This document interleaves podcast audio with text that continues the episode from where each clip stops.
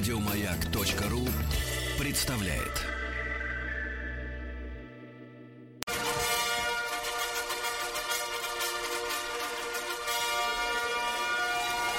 Сергей Стилавин и его друзья. Понедельник. Трудовой. Да, вот и опять понедельник, да. Ну что ж, здравствуйте, Владик. Доброе Да. утро, Сергунец. Да, да, да. Как ваша? Ничего. Ничего, Что? так просыхаем по- помаленьку, просыхаем.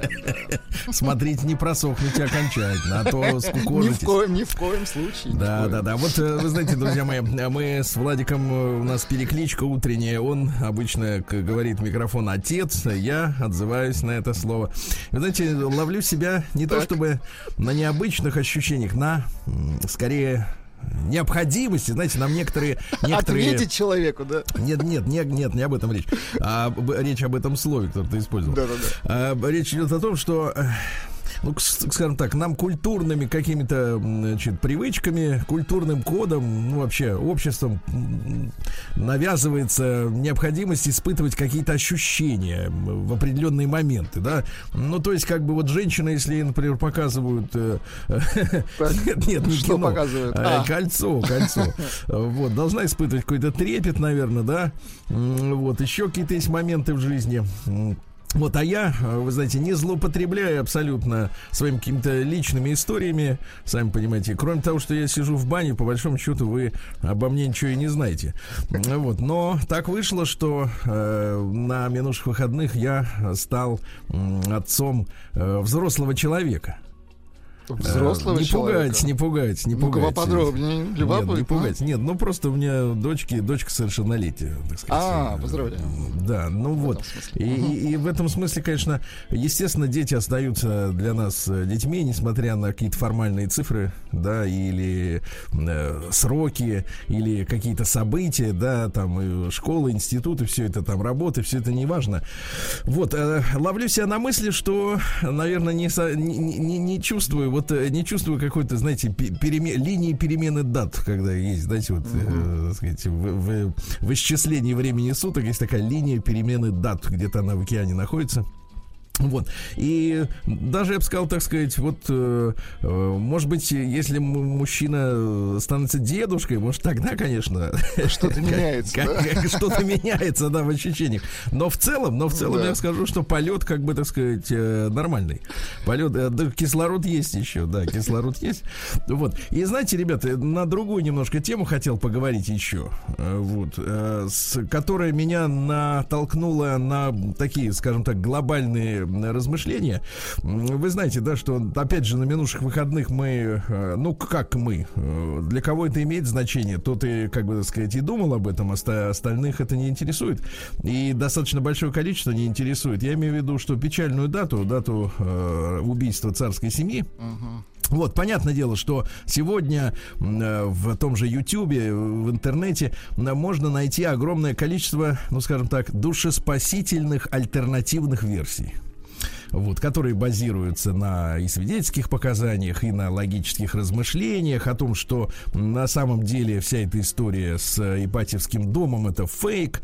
Вот, э, ну, они- там много приводится доказательств, да, вы можете совершенно спокойно, и никто, так сказать, не подает в Роскомнадзор заявление о том, что надо забанить то или иное видео, потому что оно не соответствует действительности. Может, руки не дошли, а может, так сказать, опять же, для успокоения общественности, потому что, э, ну, когда ты м, э, понимаешь, э, что пускай 102 года назад, знаете, некоторые э, у нас любят, некоторые люди говорят, ну что вы с прошлое ворошить, это было давно, надо, надо жить сегодня, не понимая, что вчера, сегодня, завтра это непрерывная линия. Вот, в том числе и в жизни человека конкретного. Вот. И, конечно, нормальный человек, который вот э, осознает, да, что были убиты пятеро детей, ну, фактически детей, да, потому что я, опять же, говорю, с, чувств, с точки зрения там отца, неважно, сколько ребенку лет. 5, там, годик, 20 или там 18, это не имеет значения. Вот, пятеро детей были расстреляны в подвале, и, значит, их родители. И я, как человек эмоциональный, в первую очередь эмоциональный, потому что я понимаю, что очень многие люди, выступающие в открытом пространстве, особенно в YouTube, преследуют некие коммерческие или политические интересы.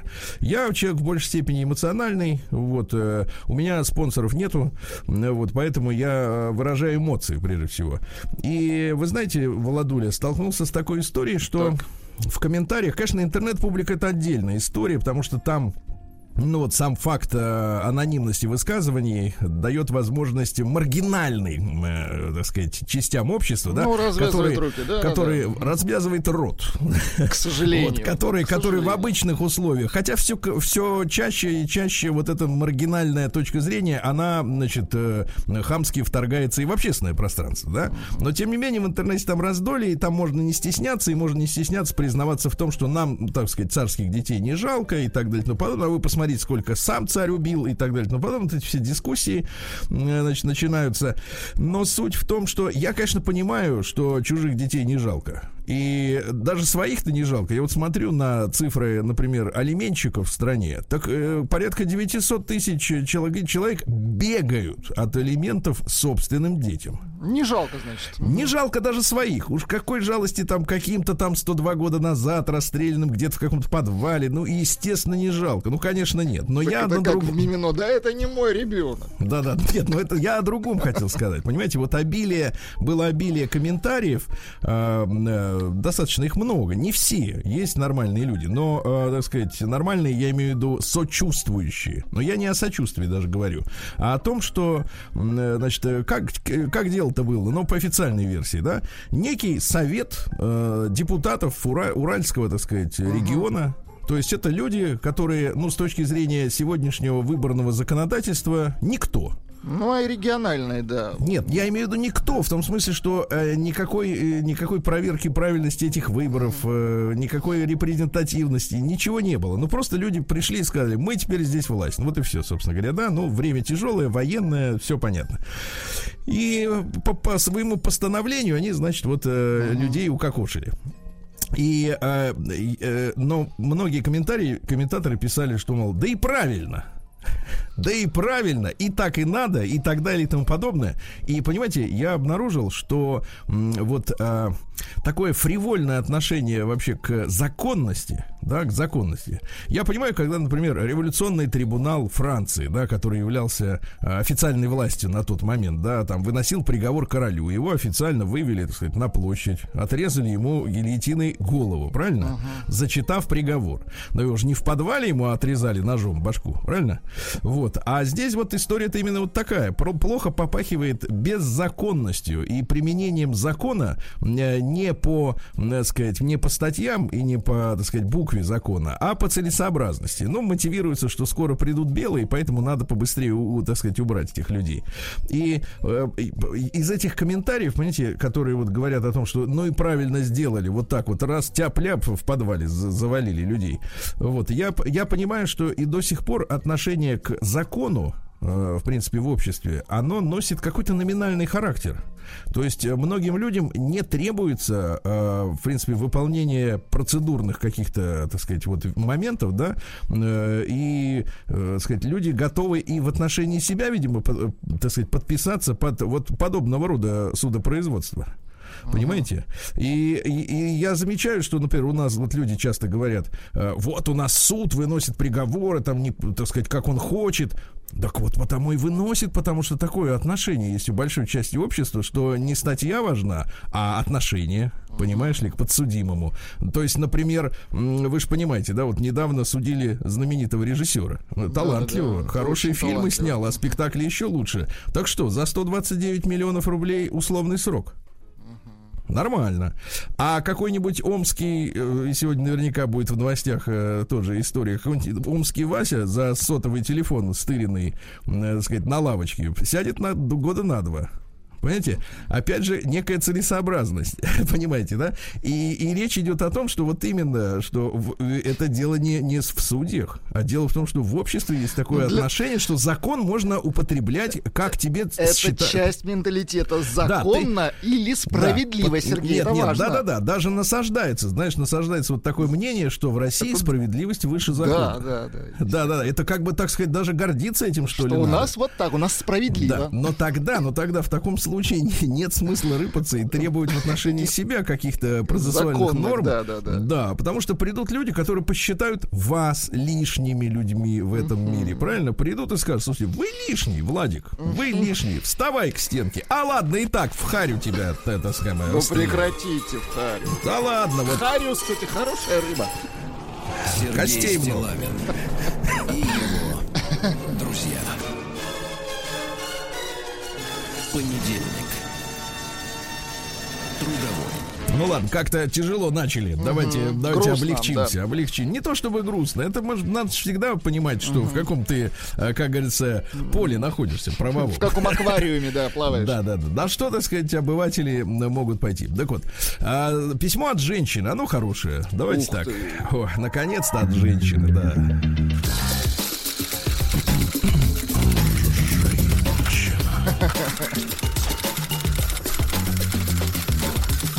Приемная нос. Народный омбудсмен Сергунец. Итак, доброе утро, Сергей и Владуля, пишет Оксана. Даже не знаю, кого из вас я люблю больше. Ничего себе.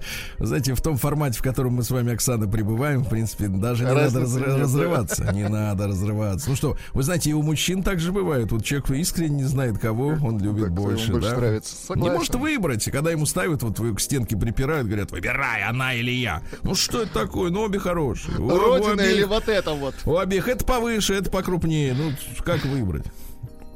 Даже не знаю, кого из вас я люблю больше. Скорее всего, ваш неповторимый тандем, когда в студии никого больше нет, а по мне так и не надо. Мгм.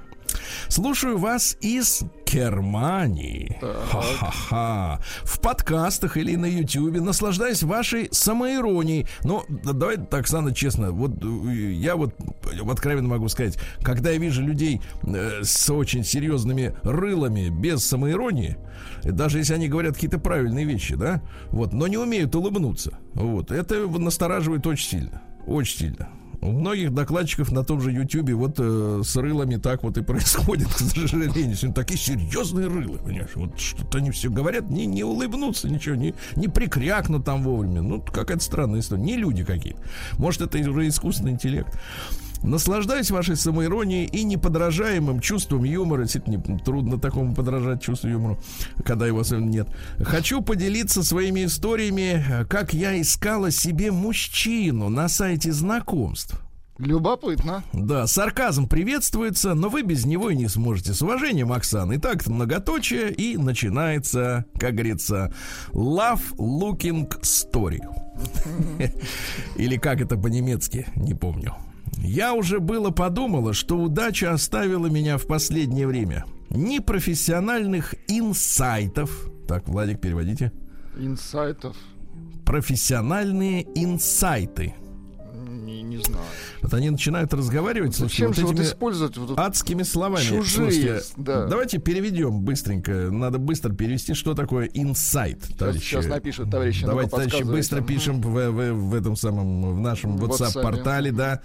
Что ж так сказать-то, что такое инсайтов? Но пока, пока, может быть, под контексту поймем. Ни профессиональных инсайтов, ни женского удовлетворения. Это более понятно. Так, нет, это, нет, это нам-то более понятно, понятно, это все. Но что это значит вот тогда в, в контексте? А, открытие пишут люди. Открытие. Ага. Профессиональные открытия. А какие могут быть? Все открытия уже открыли. Вон, посмотри на атлас. Все, нет, белых пятен нет. Вот, а, значит, э, а нет. Всего одна встреча способна изменить многое в жизни, но обо всем по порядку. Решила я на сайте знакомств расширить возрастные рамки претендентов в более юную сторону. К сожалению, пока мы не знаем, сколько Оксане годочек. Ну-ну-ну, сейчас узнаем, давайте. Но Очень судя хорошо. по тексту, в принципе, немало, потому что ошибок нет. Это очень хорошо. Да, да. Я прошу. Даром, да и есть куда расширять вниз. А, а то со дна-то ведь не Да расширится. прекратите. про дно. Даром, что и себе пару годков убавила, но об этом строго между нами. Ну, конечно, самой 53, а пишет 43, понятно. И удалые молодцы потянусь, а, а, потянулись, видимо, а, засматриваются лайками. Выбрала одного в рубашке и с высоким лбом. Ну, в принципе, достаточно описания Высокий мужчины, лоб правильно? и рубашка из одежды. Ну а что, а мужчина тоже смотрит на женщину. Что он говорит? Короткая юбка, колготки, все. Все, больше ничего не видит. Говорят, всё. г- голова лобастая, глаза умные. Да, ну, женщины как? Или лоб есть, или начес вот на, на лоб, на, на, Ну, на начес глаза. последнего на лоб. Начес. Значит, выбрала одного в рубашке с высоким лбом. Значит, интеллектуал. В его фотогалерее никаких голых торсов, крутых машин на заднем плане, только застенчивая улыбка и большие оленьи глаза. Оленьи. Ну, это значит на выкате, наверное. У оленей-то они такие выпуклые немножко, Они да? постоянно их да ищут. И влажные. Влажный глаз, да. Вот вы закапываете, а у них по, по умолчанию. Потому что интеллектуалы. Потому что интеллектуал, да. Вы же говорите, что сушитесь. А, карантин карантином, но и весеннюю игру гормонов никто не отменял. Письмо пришло весной. На второй день переписки назначила свидание на берегу городской речушки в тенистой прохладе Ив. Как говорится, Унтер ден Линден, понимаешь ли, под липами, сделала маску anti-age. Мгм, Понимаю. Это как, Владик? Ну, немножко под это. Подрасправила крылья. Да, да, да, совершенно. Личико-то, да? Легкий тюнинг, Сергей, легкий. Ага. Задула себя из этого Да пульверизатора. Прекратите, имеет Ну, право. я видел, как это женщина. делают. Ну что вы. Надела короткое воздушное платьице а-ля девочка слегка за 40. Очень Так. хорошо. Как это пе- слегка? Первые, первые такие, знаете, вот крупинки информации. То есть я когда за про 40. 53-то не шутил, выходит, да? Нет.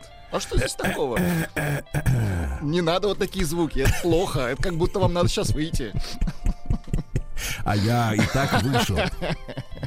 И понеслась навстречу молодому незнакомцу. Хорошо. Парень ждал, не зная ни моего имени, ни моего истинного возраста, ни того, что я с прошлого лета перестала быть крашеной блондинкой. Да вообще, по сути, ничего обо мне не зная. Но разве это так важно, если любовь с первого фото на сайте?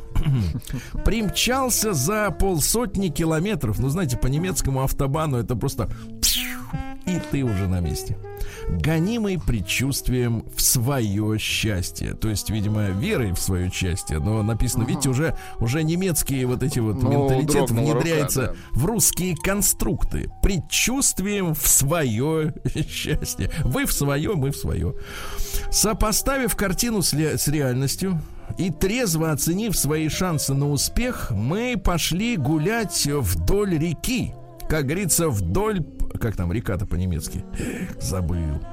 Опьяненные свежим воздухом и радостью встречи. Оказалось, на встречу со мной парня привел не только Эрос, Так, так, так. но и Хермес, бог торговли и счастливого случая. Молодой человек занимается сетевым бизнесом, и поскольку в период карантина встречи с клиентами организовать стало сложно, под предлогом свиданий он пытался немолодым дамам продать что-нибудь из продукции своей фирмы, а в идеале завлечь в маркетинговую пирамиду. Ай-яй-яй. Вот так. И на свидание сходила, и на тему построения своего сетевого бизнеса просветилась. Но это вот э, первая история. Да-да-да, Там ну, будут неплохо, следовать, неплохо. будет следовать и вторая, да, как вот э, женщины. Скажи просто, Владик, а Так. вот э, м, вспомни в те времена молодости, да? Так, так, так. Вот самое главное, вот залог, самый главный залог успешного свидания с точки зрения мужчины, он в чем? Ну, не знаю. Тут же, понимаете, тут Когда уже по в рукам первые, не дают. нет, в первые секунды каждый из вот этой пары понимает, Так. да или нет. Вот в чем беда. Вернее, даже не беда, а То есть давайте, главное взять с собой таблетку корня валерианы, чтобы Нет, вам да успокоиться. сейчас. Да, чтобы сердце не выпрыгнуло из этих самых, да. Я понимаю. Ну, завтра продолжим, да. День дяди Бастилии пустую прошел. 80 лет со дня рождения. Ух ты, а ей уж 80. Разный, каждый Так, товарищи, сейчас у нас будет праздник. Вот сегодня 20 июля у нас, да. Вот. Ну и первый праздник, который открывает череду, а, называется так. Праздник губошлеп. Губошлеп? Ну, Вот что, что имеется в виду, как вы думаете? Губы. Праздник губ. Вот когда человека говорят губошлеп. Ну, такие... э, Приятные люди. Приятные люди с красивыми губами. да, да. Есть чем шлепнуть, правильно? А, да, а то бывает так, что и да. Да. А, сегодня Международный день торта. Он проходит под девизом I cake you. Кейк в данном случае глагол, то есть я тебя оттортую. Ну, наверное, как-то так, да. А, Всемирный день прыжка. Хорошо. Вот. Да, да, да. День хождения по бордюрам и для Петербурга отдельно по ребрикам. Вот, но аккуратно могут облить водой из лужи. День киргизской гвардии, хорошо. В Японии день моря. Э, День уродливых грузовиков сегодня отмечается. Но, видимо, и страшных при этом, да. Э, В Мексике Гелагеца праздник. Э, Такая фраза, как и многие другие праздники в Мексике, Гелагеца не обходится без спиртного. Э, Здесь готовят особую разновидность в этом регионе текилы напиток мескаль. Вот, да, мескаль. Э, Сегодня Международный день шахмат с 1966 года Ну, э, сейчас отмечается. большой вопрос. Сегодня О шахматы... шахмат, да. Давайте так, э, давайте так. Шахматы переживают кризис. Вот, а, да, сегодня э, те шахматисты, которые выросли в прошлое время, они не понимают глубину проблемы, абсолютно не понимают. Выступают с какими-то громкими, но опрометчивыми заявлениями. На самом деле, нам бы вот монохромные Да-да-да, шахматы, те, кто знаете. вы- выросли на белых фигурах, Нет, нет, им я уже непросто. Да, я уже говорил о том, что сделать шахматы одного цвета, а дальше на доверие. Как запомнил, так и играй. Да-да. Дальше день лолипопа. Это, Это леденец на палочке. Его надо, так сказать, да. А, День, также отличный праздник сегодня. День вылазки из своей конуры. Хорошо. Вот. Ну и сегодня русский народный праздник Авдотья Синогнойка. Да-да-да. На Авдотье начиналась жатва. Надо побыстрее было убрать, чтобы не загнило на полях, понимаете, да? Вот шли с песнями. Серпы несли завернутыми в полотенце, то есть в кобуре. Первый сжатый сноп обвязывали этим полотенцем, а затем несли в церковь, освещали. Это понятное дело, да? Значит, когда, жда, когда жали овес, э, первый сноп ставили в переднем углу избы, а после обеда или, ун- или ужина этим снопом выгоняли из дома муху. Вот, и говорили, э, уматывайте отсюда. Муха. И Так. этот сноп хранили до осени, а в день Покрова Барак Борис, ну, Покров, 14 октября, да, угощали им лошадок, овец, корова, коз, чтобы они лучше ели приготовленный для них на зиму корм. Прекрасно. Прекрасно. Праздник каждый день. Ну что ж, сегодня такой денек-то в истории в нашей мрачноватой. В 1217 году э, состоялся княжеский съезд в Исадах. Это 30 километров от Рязани, и до сих пор есть такое село на берегу реки Аки. Красивые места. Вот. А зарезали шесть рязанских князей на этом э, заседании, Ой-ой-ой. которые претендовали на руководящие посты. Организовали все это дело Глеб и Константин Владимировичи. Ну, типа, приезжайте, гости дорогие, сейчас улажим, непо- непонятки улажим. Вот. А во время пира в шатры ворвались дружинники, ну, ле- как говорится, лейб-гвардия и их сообщники половцы. Помните? Да, и да, да, половцев половцев, одолели, да, и кого одолели. еще? Одолели, да. А тут они одолели нас. Вот, и перебили всех гостей насмерть. Ну и, соответственно, а из-за этого на Рязанский престол взошел Ингварь Игоревич. Знаете такое имя Ингвар Бергман? Конечно. А это при- Ин да, говорит. викинг. Да-да-да, который на съезд не поехал по уважительной причине. Через два года Глеба он разбил вместе с половцами в отместку, да? Вот. А Глеб бежал к половцам, там сошел с ума и вскоре умер. О, как. Ну и что, за что боролся ты, чудило?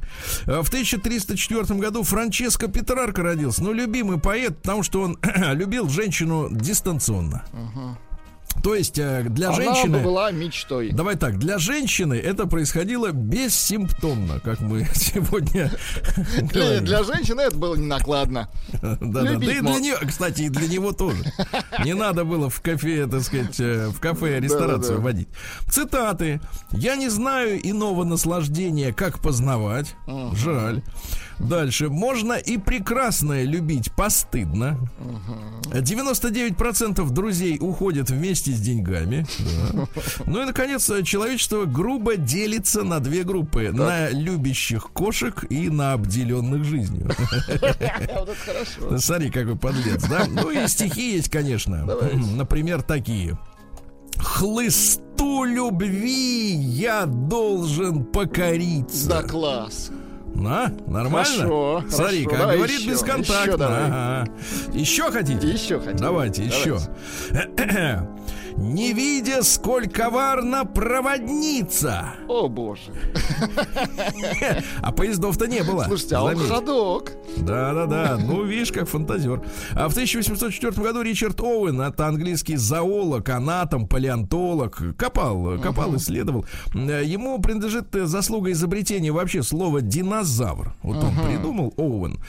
Э, К числу его наиболее важных исследований относятся сравнительно анатомические исследования зубов, скелетиков, мозгов. Ну, Э, костяшечки, вот, все, э, что осталось, да. да, все, что есть, все исследовал, да. А Альберто Сантос Дюмон в 1873-м, это бразильский авиатор, один из пионеров авиации, э, вот, имел привязанность к замужней женщине кубино-американского происхождения. Ай-яй-яй-яй-яй, да. А, знаете, Кубина. есть, есть афроамериканцы, а, это есть куби. кубо-американцы. Ну, Кубо. Кстати, кубинцы не, не обижаются на то, что Да, они звали кубина. ее Аида. Да, она единственный человек, которому Сантос Дюмон когда-либо разрешать летать, разрешал летать на своем дирижабле. Там-то они и сошлись. М, После полета на дирижабле номер 9 она, вероятно, стала первой женщиной-пилотом, э, да и вообще первой женщиной, которая стала в воздухе женщиной. Значит, с мотором, да-да-да, и так далее. И до конца своей жизни Сантос Дюмон держал ее фотографию на своем столе рядом с вазой каждый день свежих цветов. Представляете? Какая любовь Она была красивая. замужней, понятное дело. Она... Какой у тебя пропиллер красивый. Да, какой у тебя газ. Да, в 1886 году Михаил Леонидович Ладинский родился. Наш поэт и переводчик. Он перевел Данте, божественную комедию, да. А, Был близок к акмеистам, к поэтам Серебряного века. И с Мандельштамом дружил. Но аккуратно, потому что это могло плохо кончиться. Вот с Анной Ахматовой. Был близким другом Николая Гумилева, которого расстреляли, да, опять же, вот тоже несмотря на заступничество Горького. Ну и в 12 году Лозинский организовал издательство «Гиперборей». Э, Вот, э, цитаты есть из него. Вот, Давайте. например, э, давайте что-нибудь этакое покороче, да? «Бесконечную тоскливостью льются дни и ночи. Быль земли давно рассказана речью однозвучной». М. Да, Хорошо. хорошо, да, согласен, хорошо. Настолько хорошо, что достаточно. В 1893 сегодня праздник прекрасный. Ребята, введена в России казенная винная монополия. Очень хорошо. Да-да-да, на крепкие напитки, на очистку спирта и торговлю крепкими спиртными напитками. Друзья мои, ну, я считаю, что А до сих пор это казну, наш... очень да, хорошо. до сих пор э, наш этот э, великий резерв. Да-да-да, если мы помним советское время, где эта монополия, естественно, тоже существовала, несмотря на, все, на всех самогонщиков, с которыми боролись-то в первую очередь не потому, что они спаивали народ, потому что они мешали монополии. Э, Вот. Так вот, э, 25% кажется бюджета 25%. То есть это огромный резерв. Если станет совсем туго, то у нас знаем, Начнем куда идти. разливать. Начнем гнать, а остальных прищучивать. Да-да-да. Вот, 26%, да, и до революции в советское время тоже достаточно большая, большой доход. Так вот, в 1896-м Тадеуш Рейхштейн родился. Это у нас польско-швейцарский химик, лауреат Нобелевской премии 50 года э, за открытие, связанное с гормонами, на, так сказать, с гормонами коры надпочечников. Вот. Дело в том, что там Так. ведь э, гормоны, вы понимаете? да. И пучковая зона есть, а там кортизол сидит. Да, да, да, и Я смотрю, вы разбираетесь. Я очень хорошо разбираюсь. Когда прихватит, значит, вы станете разбираться. А, В 1898-м Георгий Эрихович Лангемак, это наш замечательный конструктор пороховых ракет, э, который работал в том числе и над снарядами для «Катюши». К сожалению, в 1938 году его под независимым от него причин не стало. Да, но вот, тут, да, жаль. В 1906 году Илья Павлович Мазурук, это наш полярный летчик, герой, высадился на полярную станцию Северный полюс. Представляешь, на льдину. Да круто. А там ведь могли быть торосы, а он не испугался и, сел. Герой. Да круто, да.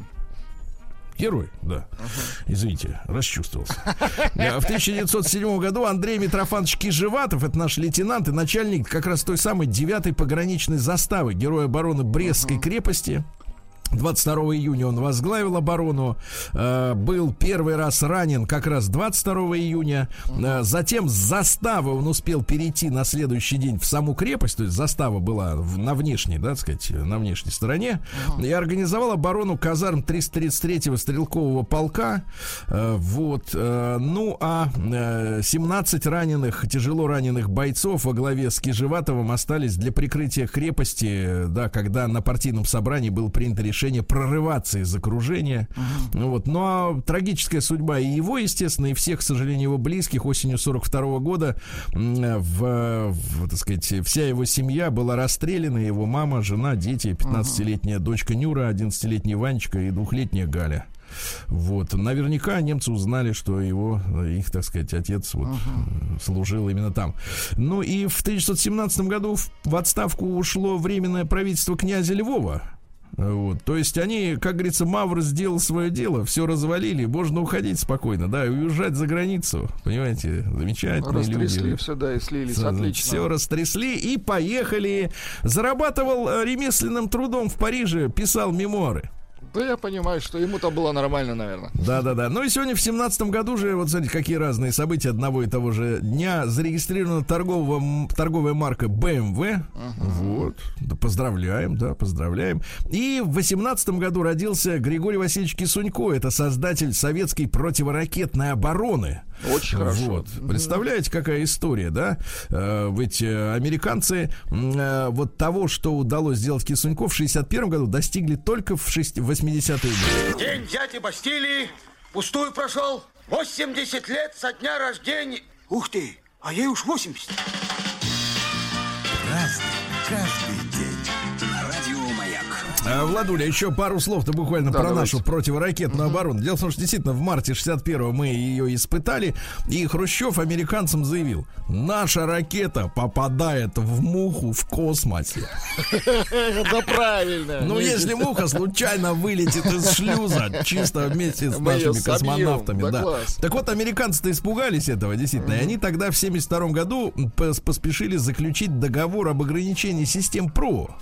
Помните? Которые, на которые сейчас-то они и хотят, как говорится, так сказать, болт укрепить.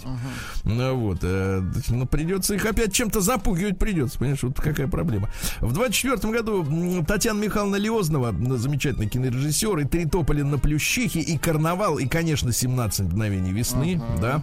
А, вот, кстати, вы слышали версию, почему он был черно-белым? Ну-ка, почему? А чтобы вот так вот все время в кадр свастикой не тыкать э, на красном фоне. А. Там же костюмчики вот эти, Ну вот, да, да, Хуго Босс, все дела.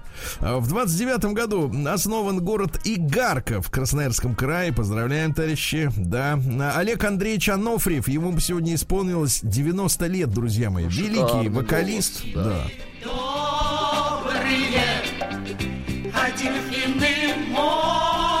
А что-нибудь еще, например? Ну, пока это все. Хорошо, тогда чуть-чуть его еще послушаем. Давайте. Вот хорошо, очень хорошо, да. Сегодня в сороковом году, ребята, 80 лет назад американский музыкальный журнал Billboard опубликовал первый список самых популярных песен. То есть раньше в журнале тоже публиковались списки, но а, данные в них а, поступали от компаний-производитель, а теперь из магазинов. Из магазинов. И вот трек, который на этой неделе занимает первое место. Дайте нам, пожалуйста. Я даже не знаю, как.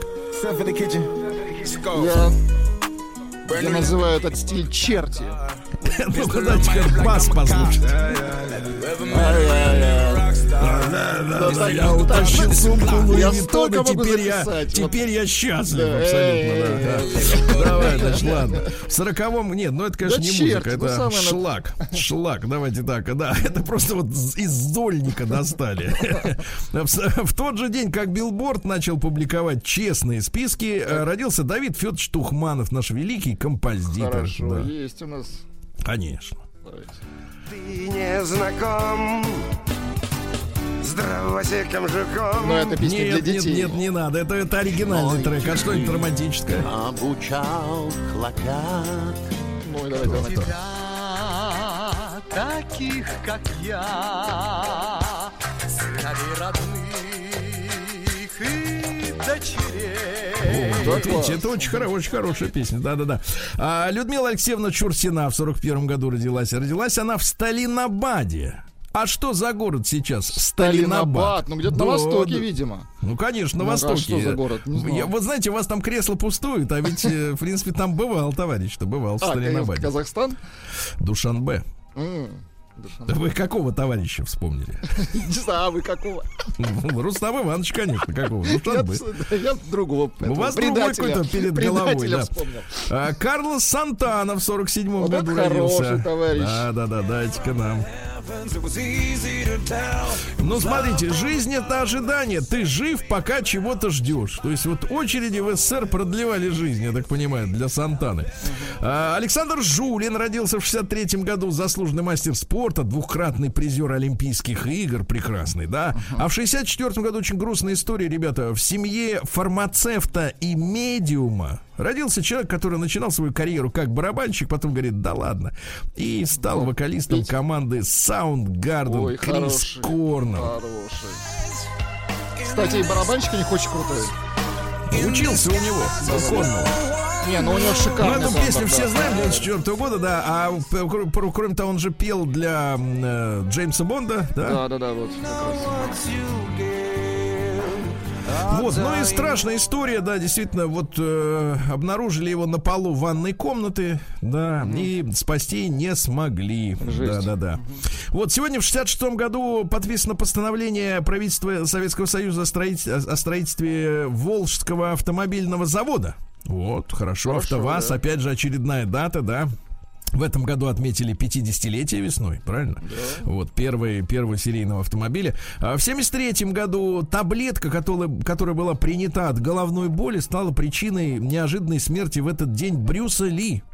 Представляете, случился отек мозга, и великий человек. Слушайте, вы посмотрите обязательно на том же Ютубе записи с Брюс Ли не из фильмов, а из тех трюков, которые он делал.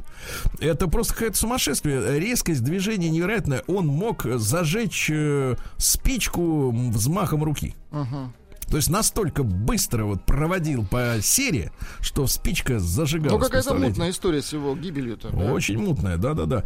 А, в 80-м году родилась Жизель Каролин Нонненмахер Бюнтген. Еще раз. Да, Нонненмахер Бюнтген. Это, это все имя, фамилия. Очень красиво. А, Короче, Жизель Бюнтген, помните, да, это самая высокооплачиваемая модель в мире в 2000-е годы. Ну и встречалась 5 лет с Леонардо Ди Каприо. Ну, как-то так вот. э, Лео, знаешь, был молодой, поверхностный, да.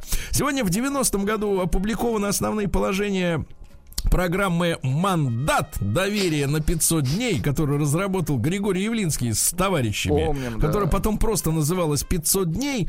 Значит, девиз такой «За права граждан на лучшую, более достойную жизнь». Ну, в принципе, в 92 году все убедились, Все что программа работает. себе, да, Значит, да. что они фантазеры там придумали? Значит, в первые 100 дней они все приватизируют. В первые 100 Так. дней. Еще 150 дней, то есть 5 месяцев, а цены отпускаются. То есть начинает колбаса стоить не 2,90, а 20 на рублей. На третьем этапе еще 150 дней рынок стабилизируется. То есть не 22-23, а то только 23.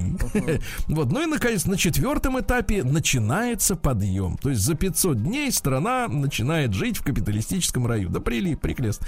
прекрасно. И в 94 году вступил на должность э, Александр Григорьевич. Э, вот. Э, Давайте-ка я цитаты несколько, потому что они к этому Давайте. празднику очень подходят. Лучше быть диктатором, чем голубым. Да. Да, в принципе, достаточно, мне кажется. Давайте так, давайте так, смотрите. А, Я обещаю, что к Новому году у каждого белоруса на столе будут нормальные человеческие яйца. Хорошо. Нет, ну и самое главное не это. Самое главное, вот Да. это. Вы просили дождь, я дал вам дождь. Так, слушайте. Очень хорошо. а, Александр Григорьевич, с С праздником. праздником, да, не поправляют, но есть сообщение «Победитель». Давай. Следующее. Губошлепишь не по-детски. Ну, так и есть. победили.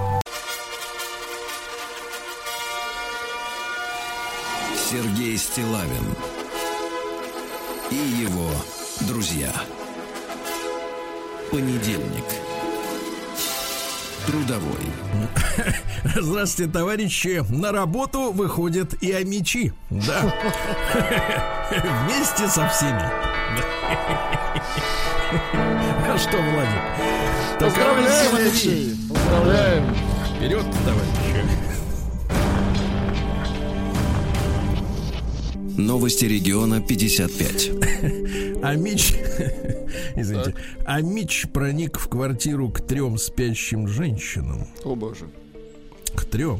А, Через окно и совершил... Трем часам дня. И совершил дерзкое преступление. Э, 18-летний пьяный Амич оставил на подоконнике отпечаток своей кроссовки. По нему, по отпечатку, его и поймали, украл 10 тысяч рублей три мобильных телефона, потому что три амички было. Теперь ему, ну вот я, как и обещал, с утра посмотреть омские преступления, грозит 6 лет тюрьмы за кражу, да, 6 лет. А если был, в принципе, известным режиссером, так мог бы отделаться условно, правильно? Вот, вполне. Видеороликом отделаться. Да, престарелая, престарелая Мичка так хотела сбыть свой участок, что обогатила мошенников почти на миллион рублей. Да, хотела продать, а в итоге отдала накопление. Понимаете, как вот с Печально, людьми. да. Из прихода в Омской области украли ящик с пожертвованиями. Точно, А- без ай-яй-яй. креста, да-да. А Мич похитил чужо- чужого теленка в багажнике ночью. Слушайте, э, в, интернете обнаружил в, в Инстаграме, значит, э, аккаунт э, про коров. Ну-ка. Оказывается, коровы очень умные люди, то есть существа, да, обнаружил, как бразильская женщина, Владуля, Так. а, поет вместе с коровой, которая лежит эм, э, рядом с ней. Э, Давайте чуть-чуть послушаем, вот как к- корова подпевает бразильской песни. Да, давайте послушаем. Tranquilidade são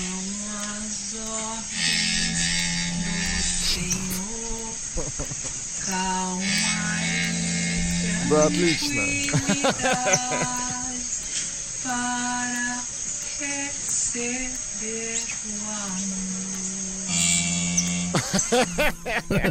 Прекрасно. Нет, ну нет, я все больше, все больше убеждаюсь, что очень интеллектуальные созда- создания, на самом деле, да. А, омский енот Тоша отселился от супруги с новорожденными детками и теперь спокойно ест и спит, а его друг барсук Мотя завидует. Не хотите себе барсучка-то взять, Нет, а? не хочу. Кота достаточно. Почешете его там, Да, чё мне как. хватает. Да, в. Омске законопослушного 72-летнего пенсионера подозревают в краже. Значит, ранее проблем у мужчины с законом не было. Но Ну-ка. ведь когда-то все, так сказать, люди начинают... Когда-то нужно да? начинать, правильно? Нет, я нет, нет, нет. Мы категорически отрицаем глагол нужно. Вот. Ну просто, видите, можно и до 72 лет дожить а и не иметь. На Э, чем сорвался-то? Украл. На чем? В Омске нашли э, э, медсестру, в кавычках, которая украла 150 тысяч э, рублей, 100 евро у пенсионерки. Ну, Ну, мразота. Мразота, да. Омский пенсионер, а вот другой сообразительный, смотрите, похитил ограждение с могилы, распилил его и часть оставил себе. Вот видите, как бывает по-другому. А Мич пожаловался на штраф за превышение скорости в пустом автомобиле. Он скрывался за рулем. Говорит, пустая же машина. Да, в Омске открыли сайт знакомств для бездомных животных. Очень хорошо, хорошо, можно да. познакомиться. Не желаете, я вам ссылочку отправлю. Пару, есть пару интересных, так Вы, сказать, себе- вы себе оставьте, кобельков. оставьте ссылочку себе. Да, да, хорошо, хорошо. Перейдем, перейдем к новостям, Владимир. Я думал, еще что-то будет. А что, я вам ссылку отправляю? Вы сами-то ее откроете. Сергей Боюсь. Стилавин Вдруг А вы не боитесь. его друзья. Понедельник. Трудовой. Так, вот нехорошая новость. Российские школьники открыли новый остров в Арктике. Ну Вы почему же представляете? нехорошее-то? Ну, Во-первых, Поздравляю. нехорошая, потому что из земли, из воды начали вы- вы- вы- вылезать острова. М, Так что лед тает. Ну, А во-вторых. Мгм. а во-вторых, нет, это, кстати, не из-за этого, просто лезут. А Вот. А если бы лед таял, они бы, наоборот, уходили на дно. Так вот, а во-вторых, что они сидят, понимаешь, в онлайне и находят то, что не нашел Беллинсгаузен. Этот, как его? Э, Кто еще-то? Амундсен не нашел, кто еще не нашел? Гама. Миклуха Маклай не нашел. Мгм. Дальше. В России бурые медведи потеряли страх и начали выходить к людям. Никуда не годится. На Ямале, например, прям подошел и говорит, привет. Ну вот, московские бабули стали студентками курсов нянь. Э, Вот, э, няня-помощница мамы называется. То есть э, 6-8 часов занимается с психологами, педагогами. Неужели бабушкам нужно чему-то учиться, чтобы, в принципе, нянчиться с Да молодцы. Да. Названы самые популярные собачьи клички в России. Ну-ка, вот, Владик, интересно. Значит, смотрите, традиционные Тузик и Дружок ушли в прошлое. Ну, Значит, как вы думаете, какая кличка для собаки номер один? Вот имя. Кличка для собаки. Петр. Ну, как вариант. Ну да, на самом деле Оскар. Ну, вот так Оскар? вот, да. да, да, да, да, да, себе. Оскар. А теперь давайте представим, что это собаки, которым дают следующие имена. Значит, на втором месте Жасмин. Жасмин. Потом, потом Оливия. Потом Валенсия, Жаклин, Есения, Есения. Ева. Замыкает десятку кличка Злата. Ну, я понимаю, что это вот эта подмышечная вся вот эта свора, да? Которую таскают э, в сумках. Ну, какие, как бы, ты что, представляешь себе, например, овчарку с именем Жаклин? Ну ладно, Жаклин, ладно, но Злата. да. Злата, да. Тут волоса нужны какие-нибудь, да, длинные достаточно. А также можно встретить э, 50 554 пса по имени Lexus, 200, 267 Мерседесов, э, 263 Бентли. Ну, Вот. Также есть э, Тифани и Дживанши. Очень хорошо. Есть Земфира и так далее, да. А вот, кстати, есть и советские э, нормальные собаки. А, 18 полканов и всего 3 тузика на всю страну, ребята. Пишут Злата, это обозначает, что очень злая псина. Да-да, нет-нет, слушай, всего 3 тузика, надо беречь их, все-таки это наше, да.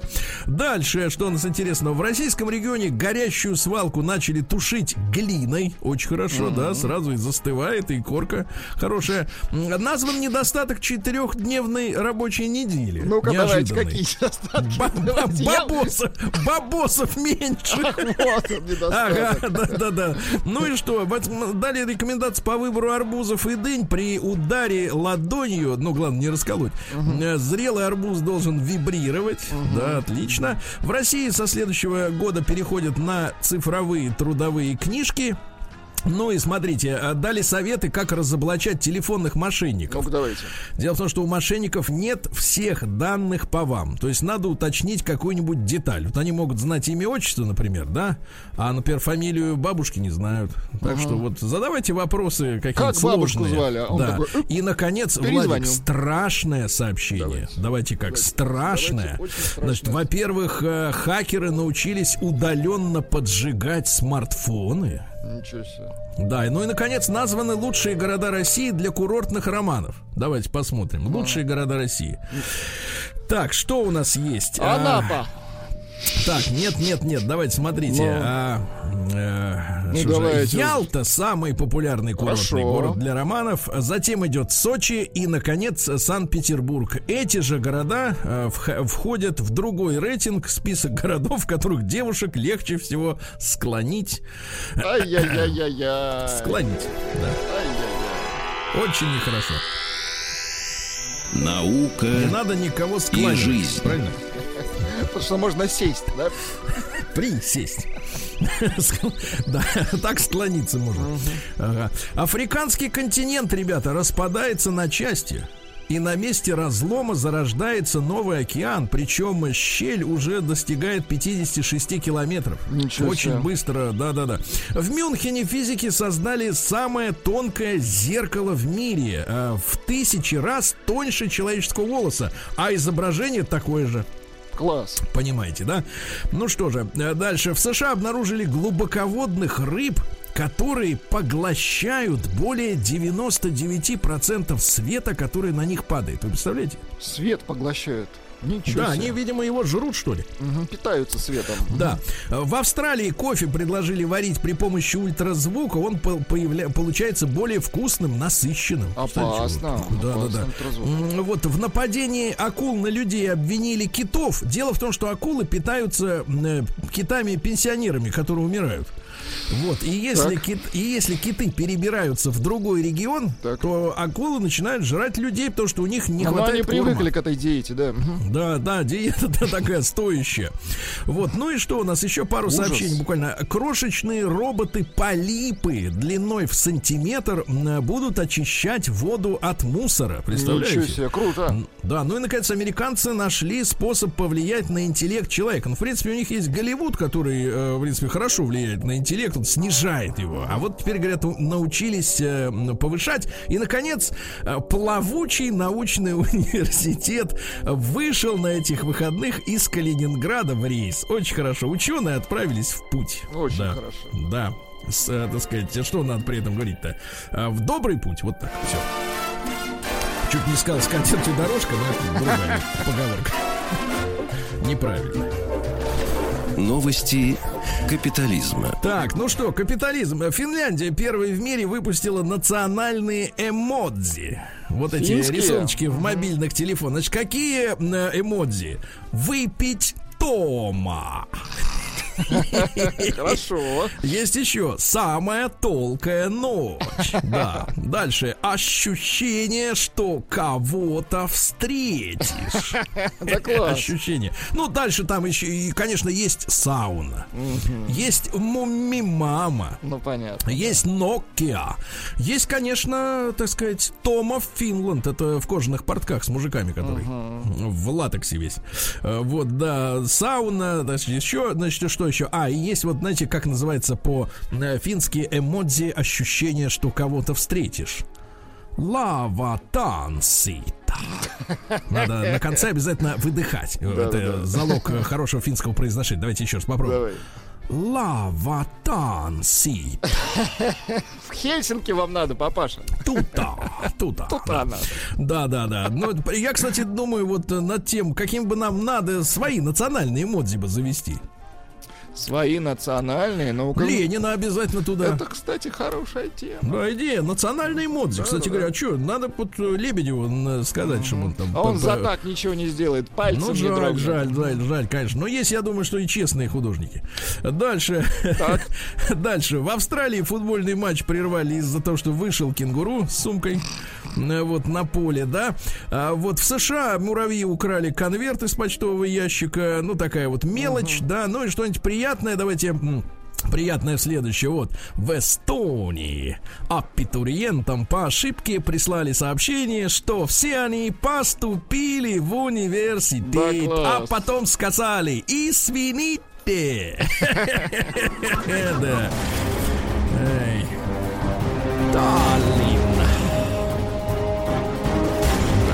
Таллине-то вы, Владик? Были. Ну чё? Били вас там? Россия криминальная. Ну А что же, вы? в СИЗО, в СИЗО «Матросская тишина» выявлен громадный колл-центр. Колл-центр, Владик. Это смешно, действительно. Мгм. Люди работали, ну, так сказать, вот как раз обзванивали клиентов э, банков. Да-да-да. Переводили средства туда-сюда. А дальше. э, щедрые незнакомцы подарили двум москвичам бесплатную выпивку и кредит. Как было дело? Так. Мужчина с женщиной выпивали в центре Москвы рядом с э, памятником Кириллу и Мефодию. Подошли двое, говорит, давайте выпьем. Выпили, очнулись в Бутово без телефонов и со взятым на 90 тысяч кредитом.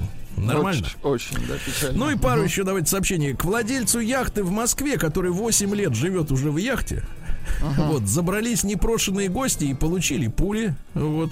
Ну и давайте что-нибудь этакое. Давайте что-нибудь этакое. Вот, например, пожалуйста, пожалуйста, вот такое сообщение. В Нальчике россияне, а кто еще? 8 минут провисели вниз головой на сломавшейся карусели, Так, а администрация парка не хочет извиняться. ай-яй-яй. Говорит, ты извините, простите, неудобно вышло. Сергей, вас собаки нашли.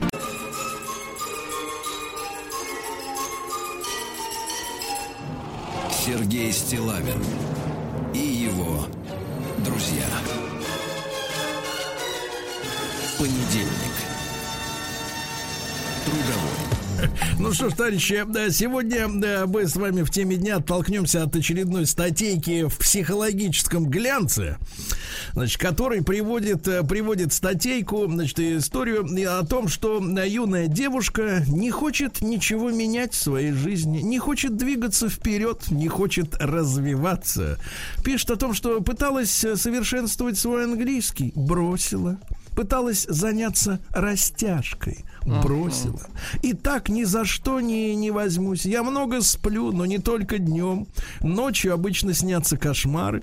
Вот днем нет. Вот. Ну, в общем, ничего человек не хочет, не хочет. Но это молодой человек. А мы с вами все-таки люди взрослые, да?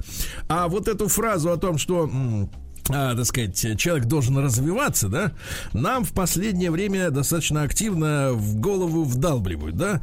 А мы сегодня, давайте-ка, товарищи, посмотрим трезво на наших партнеров. Я имею в виду не заокеанских, вот, а тех, которые в коечке рядом, значит, так сказать, отдыхают а, по ночам. Так вот, да-да-да, от трудов, а, так сказать, тяжких.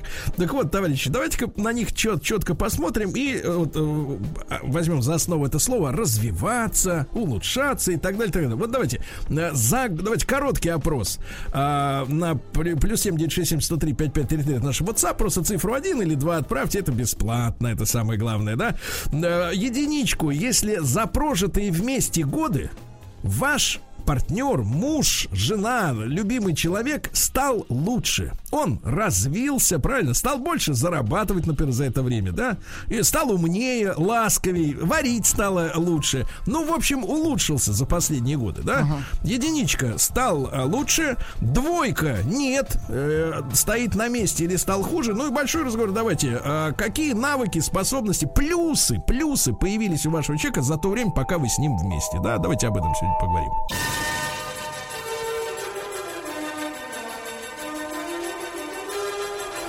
Сергей Стилавин и его друзья. Понедельник. Трудовой. Ну что же, товарищи, да, психиатрический гля... а, извините, психологический глянец а, публикует а, исповедь а, 17-летней, правда, девочки, которая, видимо, уже напичкана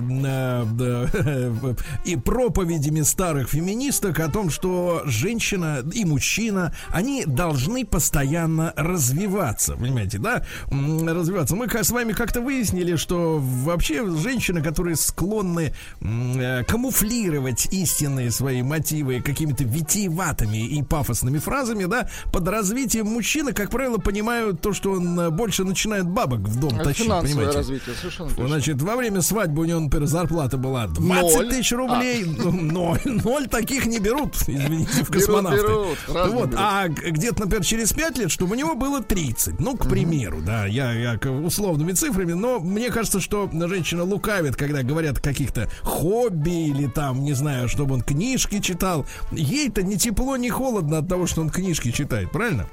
Вот, значит, ему, ей надо почувствовать, как бы вот э, в интерьере новое полотенце, правильно, новый фартучек, новые, как говорится, макасины. Так вот, товарищи, и, значит, женщины, они, соответственно, сами себе внушили, что развитие постоянное, да, оно необходимо для жизни, и довели уже до нервного стресса вот свою м, э, однополчанку от слова пол, да, Э, Дашенька, вот она в глянце публикует письмо, значит, ей 17 лет, она пишет о том, что вот э, страшно, что не развивается. То есть ее запугали уже в 17 лет, что она не развивается. Пыталась, говорит, совершенствовать свой английский, бросила. Заняться растяжкой бросила. Ни за что не возьмусь, все время сплю. Ничего больше, говорит, не хочу. Не хочу я, говорит, больше развиваться, мне и так хорошо. Ну, наконец-то хоть одна поняла, что и так нормально. Но, тем не менее, ребят, давайте короткий опрос. Вы отправляйте цифру 1 на наш номер плюс 7967 103 5533. Если ваш э, любимый человек, да, если вот женщина, то это мужчина, если мужчина, это женщина, после 1 июля только так. И, так сказать, э, да, ваш любимый человек за прожитые годы развился, стал больше зарабатывать, э, стал лучше готовить, если, например, женщина, да, добрее стала, не знаю, краше, ну, в общем, плюсы пошли, да, это единичка. Двойка, если все то же самое или еще и хуже. Давайте на цифры эти мы конкретно посмотрим в конце нашего эфира уже. Ну и для тех, пока что, кстати, преобладает количество тех, кто видит плюсы. Да, да, да. А, 67% видят, что позитивные изменения. Так вот, в чем они состоят? Э, Что стало лучше за годы совместной жизни? Как человек, с которым вы делите простынь и наволочки, нет, наволочки у каждого своя, а пододеяльник, вот. М, Вот, как он развивается, как он растет над собой, что он приобретает, э, и вы это видите. Давайте Юру послушаем из Королева. Юрочка, доброе утро. Доброе, доброе. Юра, ну что такое? Что случилось? Как она развелась-то? Да, наоборот, в минус ушла. Так, а что, что, что исчезло из женщины? Что потеряла? Да. М, Смотрите, она пошла на службу в милицию тогда еще. Так. Э, Отслужила 6 И потеряла? лет. Она вас допрашивала? Так. Вот, отслужила 6 лет, э, поступила в юридический университет, окончила его. Так, пока все прилично. да. Так. Пока что все прилично, но вот уже который год работает просто-напросто продавцом. Продуктовых Продавцом? товаров. Да, продуктовых товаров. Ну, может, не хватало общения на работе? Не хватало Ага. общения? Общения было очень много.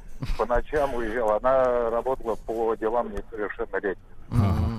Ну, конечно, несовершеннолетние, они Там только по ночам и Они бродят, по ночам, правильно? да, и- Там Вот, Юра, короче, много а было. вот смотрите, да, деградировала, получила высшее образование, Да. а потом, а потом, соответственно, пошла продавцом. Хорошо, деградировал. Давайте, негативные перемены тоже приветствуются. Дорогие девушки, для вас работает телефон 728-7171. Если ваш деградант э, вызывает сейчас э, возмущение, да, пожалуйста, поделитесь с нами, расскажите, как он был таким многообещающим и превратился в такое ничтожество, а? Вот Э, вам ха, история хорошо. из Ленинграда. Хорошо. Ребятоньки, ну, конечно же, моя бывшая жена 10 лет, э, наз- э, за 10 лет стала лучше. Успешно развилась в компании, выучила финский, э, перевелась в офис в Финляндию, нашла на работе финна, влюбилась и развелась со мной. Вот, видите Пишите, как? Да, видите да, как? да. То, то есть у нас мужчина такой, знаете ли, шаттл, да, перевозчик, так сказать, Нет, через первая границу. ступень, она обычно сгорает, да. Да, да, давайте, Алексей. да, вот очень хорошо, первая ступень. Ой, маска не сгорает, кстати. Да, да, да. да. А, Леш, доброе утро, Алексей Владимирович, доброе утро. Доброе утречко, Сергей Валерьевич, Так. Владислав Александрович. Мужчина, а как вы вот себя самого оцениваете? Вы деградировали? Ну, скорее, скорее, наверное, не развился, но и не деградировал. Мгм, Где-то по центрику. Хорошо. За- застрял по центрику. По центрику. Вот. Что касается моей любимой супруги, Да. мы женаты уже 18 лет. Из э, навыков, приобретенных э, вместе э, ей... Под вместе, давлением, да, вашим? Ну, не под, ну, все, наверное, это небольшой секрет для всех, что я Так. любитель кистевого броска и концентрированных соков, Так, легких Да. или Что тяжелых. перестала кричать, перестала кричать. Не-не-не, ну Леша, что ты, не Серёж, пей. э, Смысл заключается в том, что, во-первых, э, я же за рулем, Да. а тут, как говорится, необходим водитель. Мгм. чтобы чаще, так сказать, быть, э, так сказать, в большом спорте. И друг мой гаишник мне помог в этом. Жена сдавала экзамены на общих основаниях. И вот я с удовольствием этим пользуюсь. А, то есть что- ваша жена вас транспортирует, когда надо, Да, да? ну Это сейчас, удобно. кстати, сейчас начала взбрыкивать э, Так. и говорить, сегодня ты рулишь, я сегодня бухаю. Ничего себе. Погодите, погодите. Ну, а пример-то рядом живо- живо- животворящий, как говорится, да? Вот, Ну э, прости да, господи. ну приходится уступать, что ж поделать, Понятно, люблю. понятно. Ну, видите, хотя права получила, да? Права получила, развелась. Так, еще достижения какие. Вот, пожалуйста, спасибо, Леша. Значит, э, ребят, привет. Мне 37, жене 33. За 8 лет совместного жития Так. и после одного ребенка у меня жена стала выглядеть лучше, чем 8 лет назад. Андрей, транзитом Омск, Новосибирск, Петербург. Точка.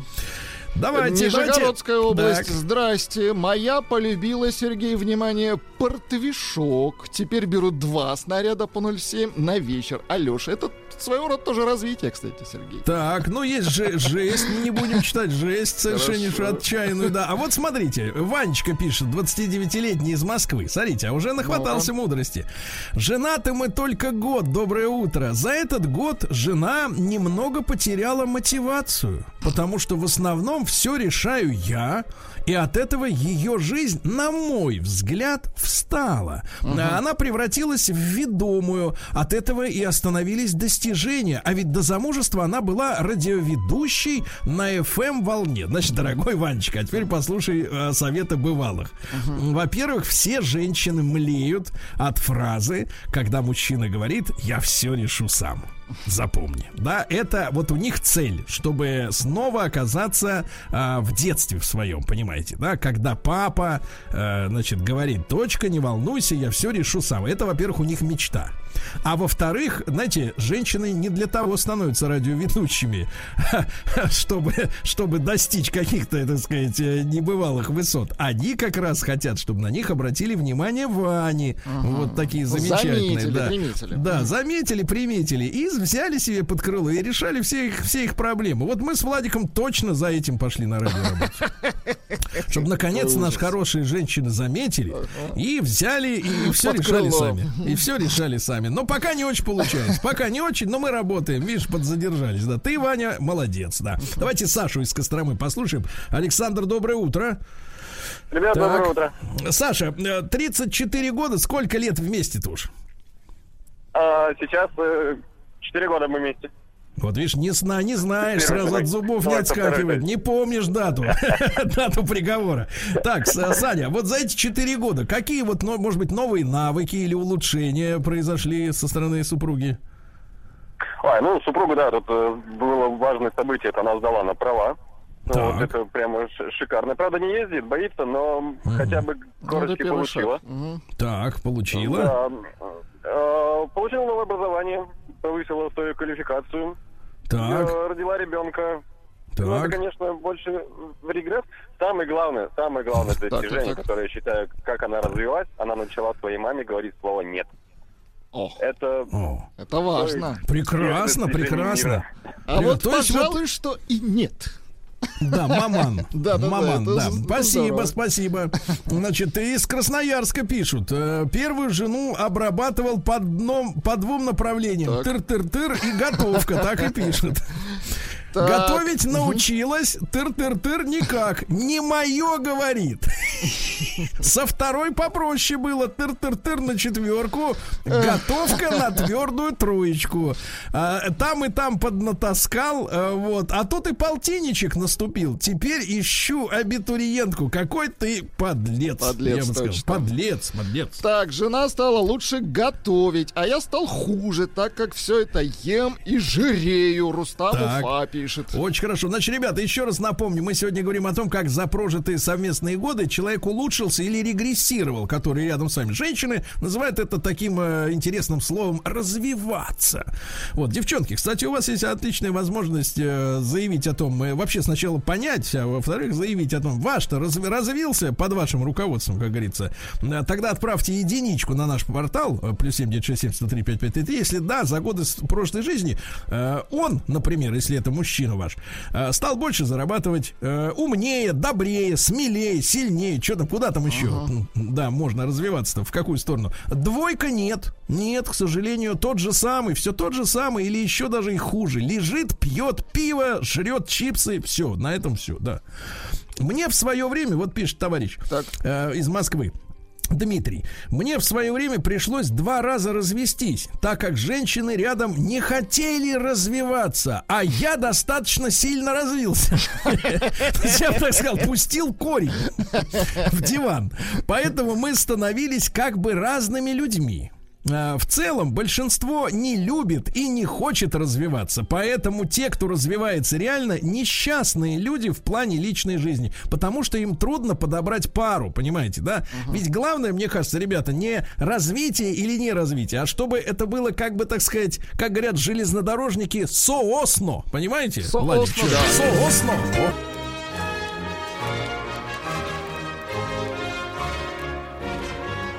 Сергей Стилавин и его друзья. Понедельник. Трудовой.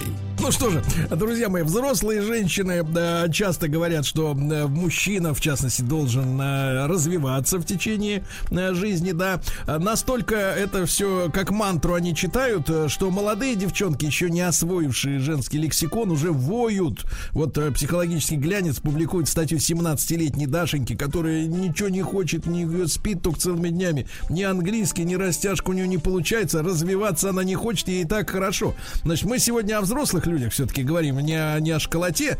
Да, да, пожалуйста, отправьте единичку на номер плюс 7967 103 5533 в сообщении. Просто цифру один, это бесплатно. Если ваш э, человек, с которым вы сейчас э, в паре, э, за годы вашей совместной жизни или за месяцы, или за дни э, развился, стал лучше, больше зарабатывать, вкуснее готовить. Ну, в общем, улучшение, так сказать, на лицо. Двойка, если прогресса нет, Вот смотрите, а, ну печальное сообщение из Удмуртии Давайте.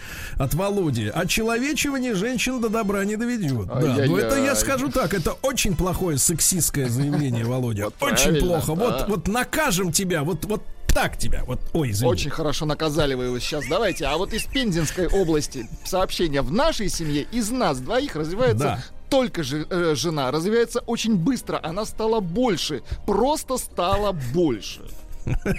Это- отвратительное сообщение, тоже Да, сексистское. очень сексистское, А плохое, со- плохое сообщение. Да, дальше. Женщин надо в армию призывать, там их научат раз- развиваться. Опять же, из Москвы. Но это плохое сообщение. Да, Это хорошо, Дальше. что, да. А Устро- вот Тати- да. Танюша пишет из Московской области. Ей 36 лет. Кстати говоря, Танюша, идеальный возраст для того, чтобы.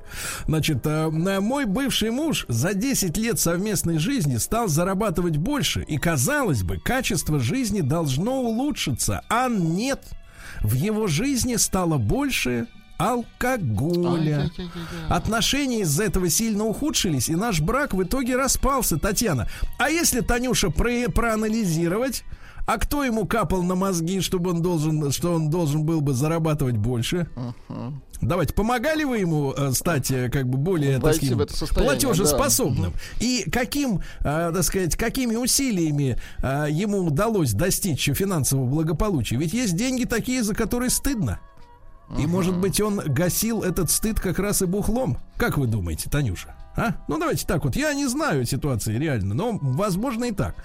Жена стала лучше готовить, да, а я стал хуже. Жирею, да, ну это понятно. Вы какое хотите сообщение, позитивное или негативное? Я хочу правду. Правду? Я Вот- хочу правду. Вот вам правда тогда. Мы женаты 13 лет. За это время какими были, такими и остались. Никакого рвения к саморазвитию. Не замечаем. Хорошо. Артем, 41 год, Екатеринбург. Молодец, Артем, молодец. Вот понимаете, нам даже, знаешь, как внушать, даже вот Митрофанова, помнишь, там вопит э, в рекламных роликах с э, Александром Борисовичем, Так. да, вопит, что у женщин так не устроено. Так не что работает. жен- да, что женщины хотят все время нового чего-то. Ну вот. А вот э, самое главное действительно для семейной жизни это действительно мир, покой и стабильность. Понимаете? А Да, вот, кстати, стабильность. Прекрасное сообщение. Давайте. Челябинская область. У, у меня с появлением жены только позитивные изменения. Хорошая акустика в доме появилась. Большой телевизор смарт. Офигенный. Приставка Nintendo Switch PC4. Смотрите, Погодите. как много хорошего. Погодите, это от подростка сообщение или от взрослого только появилась жена, и вот, вот все это тут же полетело. Да. А, Ирина пишет, э, муж развивается и скоро защищает докторскую диссертацию. Так, так, так. А я деградирую. В декрете уже 4 года с двумя малышками и слушаю радио Маяк на кухне. Ну, что значит деградируете? Вы счастливая мать. Вы, можно сказать, диссертация наполовину написана вами. Что вы, так сказать, Иринушка, успокойтесь. А, да, значит, про Так. акустику это отличное, кстати, сообщение. Так, Да-да-да. живем недолго. Внимание, Сергей задабривает самодельными макаронами и каким-то волшебством. Даже и не знаю, замечу я изменения или нет в ней. Счастлив. Интересная Да. тема. Спасибо. Я задумался. Всем надо задуматься. Всем надо его. задуматься. Да, да, да. Э, Вот. э, Ну что же, Саша, 37 лет из. Удмуртии, пишет: э, женившись на своей жене, развил кулинарный талант. Очень хорошо. И так был. Видите, человек о себе пишет. Друзья мои, не стесняйтесь писать о себе. Он у меня и так был, но в процессе совместной жизни еще и усилился. Готовлю торты и конфеты. Да класс. Да, сегодня, кстати, Всемирный день торта. Так что, в общем-то. Саша, пораньше домой и давай засучи рукава и, и работать на Он кухне. устроил жену в полицию 15 лет назад. Уже, внимание, Сергей, жена уже подполковник. Меня Так. переросла. Очень хорошо. Очень. Переросла. Переросла Это- в, пол- в подполковника. Нет, ну а как это вот ты приходишь домой, а ты лейтенант, а она А подполковник? тебе такой сесть. Нет, сидеть здесь, я офицер старший, да, по званию, да. Да. ведь у него Не, ну конечно, да. Да, класс. Да, да. Вот, э, доброе утро, мужчина из Ульяновска, Артем пишет. За два года семейной жизни я ничего про свою жену отметить не могу. Вроде бы то же самое. Красивая, умная, готовит так себе. Ну, понимаете, да? На это, на отвали. А вот у меня наоборот. В два раза, два раза чуть не спился. Ты слышишь, что написано? Ужас какой, Два да, да. раза чуть не спился. Все наоборот, понимаете, да? Все наоборот, да. Да. А Леночка из Казани, а? Как вам? Леночка из Казани прекрасно. А Когда я встречалась со своим, теперь уже мужем, работа у него была не бей лежачего. Но после того, как мы решили жить вместе, чувствуете давление, да? Мы решили. Он нашел новую работу в совершенно незнакомой для него сфере. Мы уже 13 лет вместе, и муж за эти годы многого добился. Занимает высокую должность, руководит большим количеством людей. Горжусь им. Лена Казань. Вы представляете, Вот. представляете, как ему, этому мальчишке было страшно кунаться вот в эту, так сказать, да? Кунаться, представляю. Вот вам сообщение наверняка понравится. 20 лет вместе. Смотрю на, суб- на супругу, наблюдаю признаки развития, пытаюсь оценить, озвучить, а э, не решаюсь, потому что у нее в руке нож. А что из, из Новгорода спрашивают? А, ребята, а что такого сексистского в том, что человек жиреет? Это же плохо. Надо стыдить таких жиробасов. Да, ну прекрасно, прекрасно. Ну вот. А мой муж был стеснительный и робкий, а стал отличным отцом, мужем и руководителем на работе. Поздравляем. 8 лет. Ну вот видите, как под руководством. Значит, товарищ, что касается цифр, 65,6 э, стали за годы совместной жизни больше зарабатывать, вкуснее готовить, краше выглядеть. Понимаете, как хорошо? Очень хорошо. Остальные страдают, мучаются. Ужас.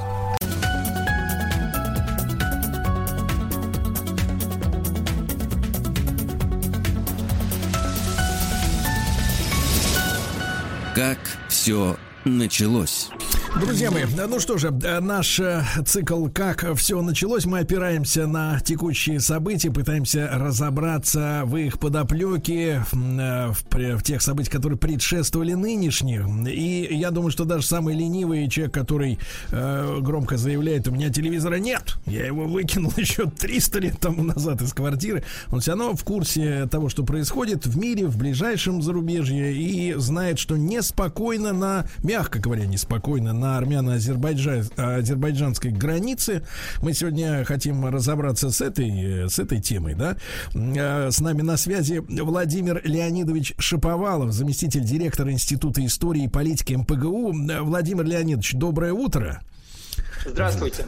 Спасибо вам огромное, да, за ваше участие сегодняшнее в нашей программе. Ну, я как сторожил, скажем так, э, застал в школьные годы конфликт, э, сказать, вот в конце существования Советского Союза, да, армяно-азербайджанский.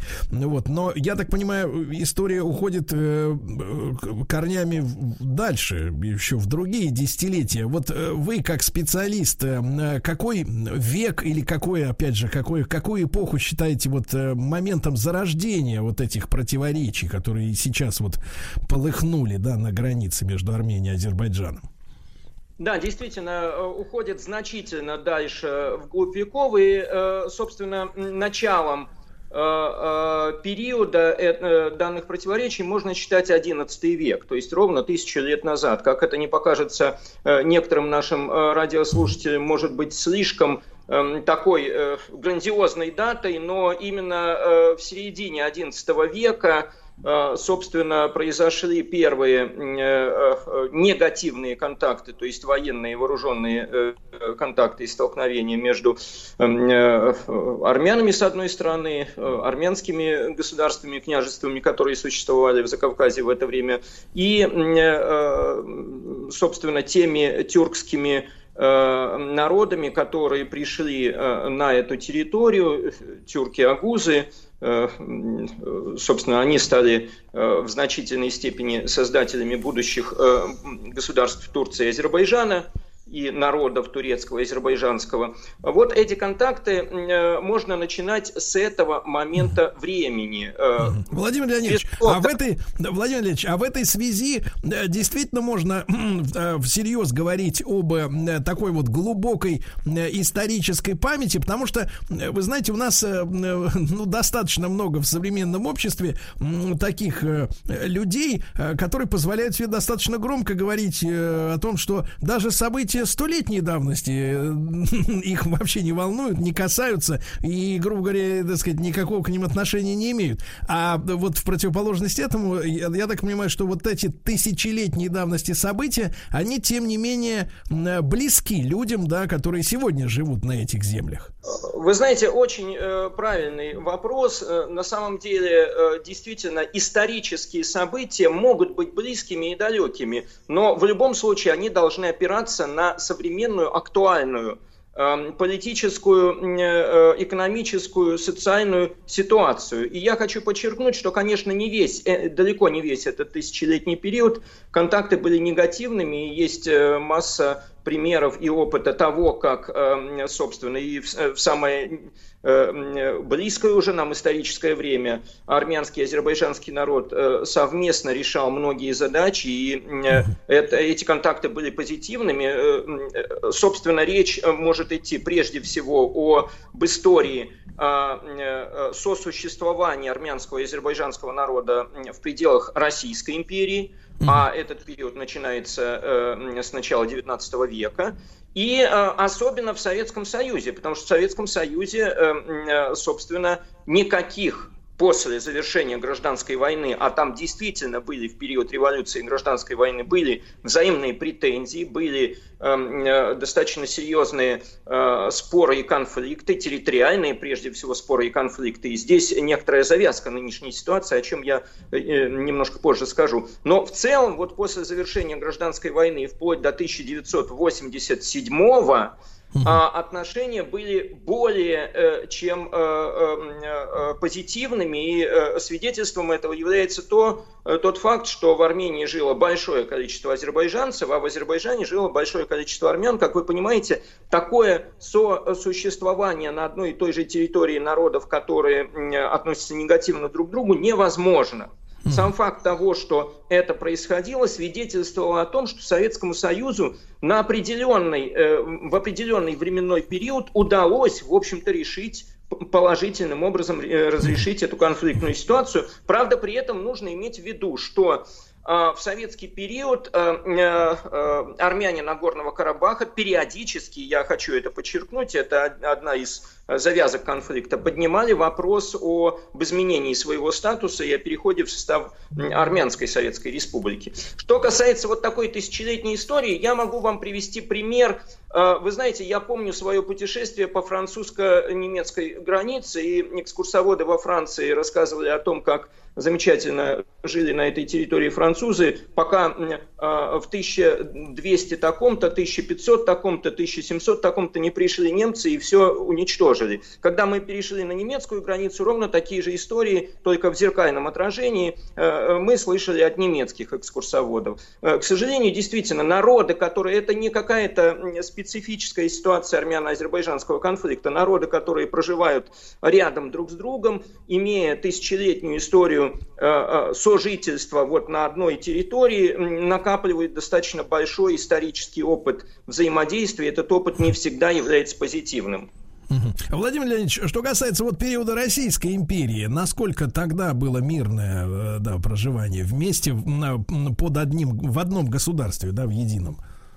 А, вы знаете, Российская империя была э, достаточно сложно составным государством с очень интересной э, структурой и эм, э, региональной политикой. И был такой явно выраженный центр, в котором, собственно, было такое деление на губернии, уезды традиционные. И были территории окраинные, которые имели достаточно большую степень автономии, особенно в период своего присоединения отношения. В Российской империи были сложные отношения, сложные иерархии отношений между отдельными нациями и народностями. И в период, когда э, к Российской империи перешли э, земли э, Закавказья, собственно, земли, на которых проживает часть армян и часть азербайджанцев. Я хочу напомнить о том, что часть этих земель осталась в составе Османской империи, а часть осталась в составе Ирана.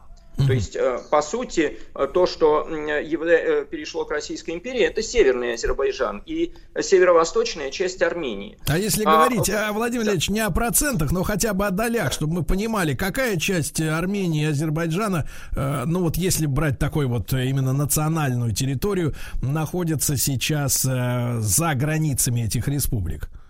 Это очень, э, на самом деле, интересно. Если мы берем Азербайджан, то примерно две трети э, э, территории расселения азербайджанского этноса находится в составе Ирана. Там есть провинции Западный и Восточный Азербайджан. А две трети, подчеркиваю, азербайджанцы составляют очень крупную национальную общину в составе Ирана, ну, собственно, вторую после иранцев по численности населения. А что касается армян, то тут э, ситуация сложнее, потому что если мы берем территорию традиционного э, проживания армян, которая менялась с течением веков, тем не менее, примерно одна треть, э, может быть, даже одна четверть, это территория, которая э, находилась в составе Российской империи. Но вы же знаете о том, что в 1915 году в Османской империи произошли очень драматические события, которые да, да, да. Эм, армяне всего мира отмечают как, э, ну, да, мемориально, как геноцид армянского народа. Вот эта территория, на которой традиционно на протяжении многих сотен веков, э, даже тысячелетий проживал, проживал армянский этнос, она, э, э, собственно, оказалась насильственным образом очищена от армянского населения, и поэтому сейчас, конечно, там армяне уже не проживают, но есть большие армянские общины в других странах Ближнего Востока, например, в том же Ливане, в Сирии есть армянская община и, конечно, большая армянская диаспора. Если мы исторически берем армянскую территорию, то вот эта часть, э, которая ныне является Республикой Армении, конечно, это э, ну, такая северо-восточная часть армянского государства, и она составляла, составляет примерно четверть населения Э, четверть территории Армении. Ну, понятно, даже, даже, и, даже знаменитая гора Арарат, она находится на территории Турции, да, я так понимаю. Совершенно верно. И, э, значительная часть их э, э, таких вот значимых историко-культурных ценностей. Если возвращаться немножко к вопросу о э, об особенностях э, существования армян и азербайджанцев в Российской империи, то после того, как эти территории были присоединены к Российской империи, часть э, э, мусульманского, в основном азербайджанского населения, она эмигрировала в Иран. То есть не, все, не вся азербайджанская община осталась на этой территории. Но, тем не менее, несмотря на то, что вот э, изначально реакция была не у всех азербайджанцев, которые проживали на этой территории, позитивно по поводу того, что российское православное государство пришло на эти земли, тем не менее, в последующем а, и, во-первых, в отношении Российской империи и армян, и азербайджанцев не было серьезных э, конфликтов и э, проблем. Во-вторых, э, между двумя общинами не было серьезных противоречий. Более того, когда начался нефтяной бум а, а, на, на Каспийском море, а это произошло вскоре после того, как территории вошли в состав Российской империи, то есть это конец XIX века, то э, в Баку, в Сумгаит приехало большое количество армян, которые работали наряду с азербайджанцами, русскими и представителями других наций э, в нефтеперерабатывающем и нефтедобывающем комплексе. И Баку стал по-настоящему интернациональным э, городом, одним из самых э, крупных промышленных центров и одним из самых интернациональных центров Российской империи. Владимир Леонидович, ну я так понимаю, что во время революции политическая партия армянская, она как бы, так сказать, ратовала за отделение, да, от, так сказать, от большой России.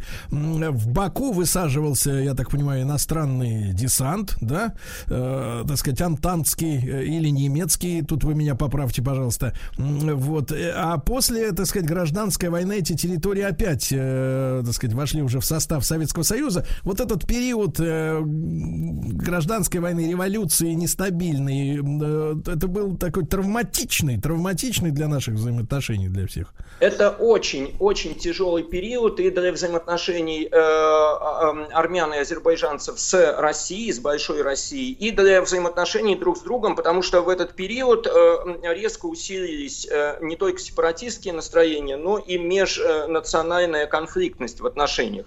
Когда начал, начала рушиться Российская империя, э, ну, собственно, это произошло после февраля 2017 года, начинается резкий рост сепаратистских настроений. Они характерны и для западных территорий Российской империи, то есть Польша, Украина, Прибалтика, и для Кавказа. Кавказ в этот момент, во-первых, э, был одним из ведущих центров революционной деятельности. И э, революционные российские партии имели здесь э, большие и сильные отделения. В основном, конечно, в Грузии, но и Армения и Азербайджан достаточно активно подключились к этому процессу. Во-вторых, активно стали работать местные национальные элиты на создание собственных э, государств. И, в общем-то, это вполне естественно, поскольку ситуация э, ослабления центральной власти в результате э, борьбы разных революционных партий, она способствовала этому процессу.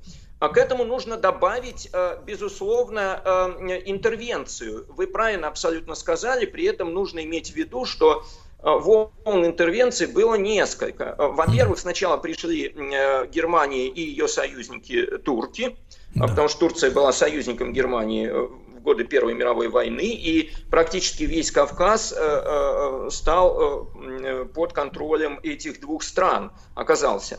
А, ну, а продолжалась война, и э, в рамках этой войны э, страны Антанты были противниками Германии и Турции. Им, конечно, э, совершенно не нравилось то, что на Кавказе здесь и нефть, и очень важное геополитическое положение, потому что рядом Иран, рядом Ближний Восток, а там интересы англичан и французов, э, то, что здесь укрепляются э, немцы и их союзники. Поэтому страны Антанты тоже проявили очень активный интерес к Кавказу.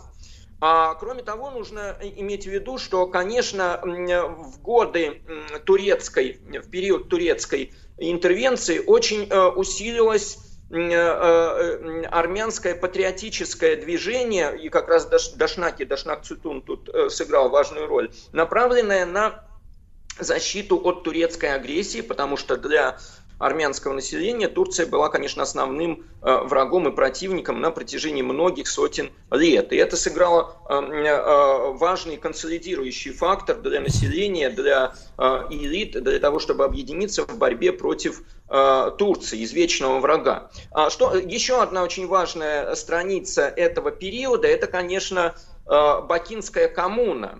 которая э, устанавливала большевистскую власть на территории Кавказа, это первый период, она была уничтожена, но здесь очень важный момент состоит в том, что Почему Баку? Потому что Баку был крупнейшим промышленным центром Кавказа, он был интернациональным центром, здесь было огромное количество пролетариата, организованного пролетариата, поэтому э, центром э, распространения большевистских идей был именно Баку, и состав э, коммуны бакинской, он был интернационален, но значительную часть, собственно, здесь играли и армяне, проживавшие в Баку. И, собственно, для азербайджанцев это тоже стало достаточно серьезным фактором раздражающим, поскольку большевистская власть пришла в Азербайджан в виде вот бакинских комиссаров, э, которые не, далеко не все были азербайджанцами, а э, часть была армянами. Вот тут тоже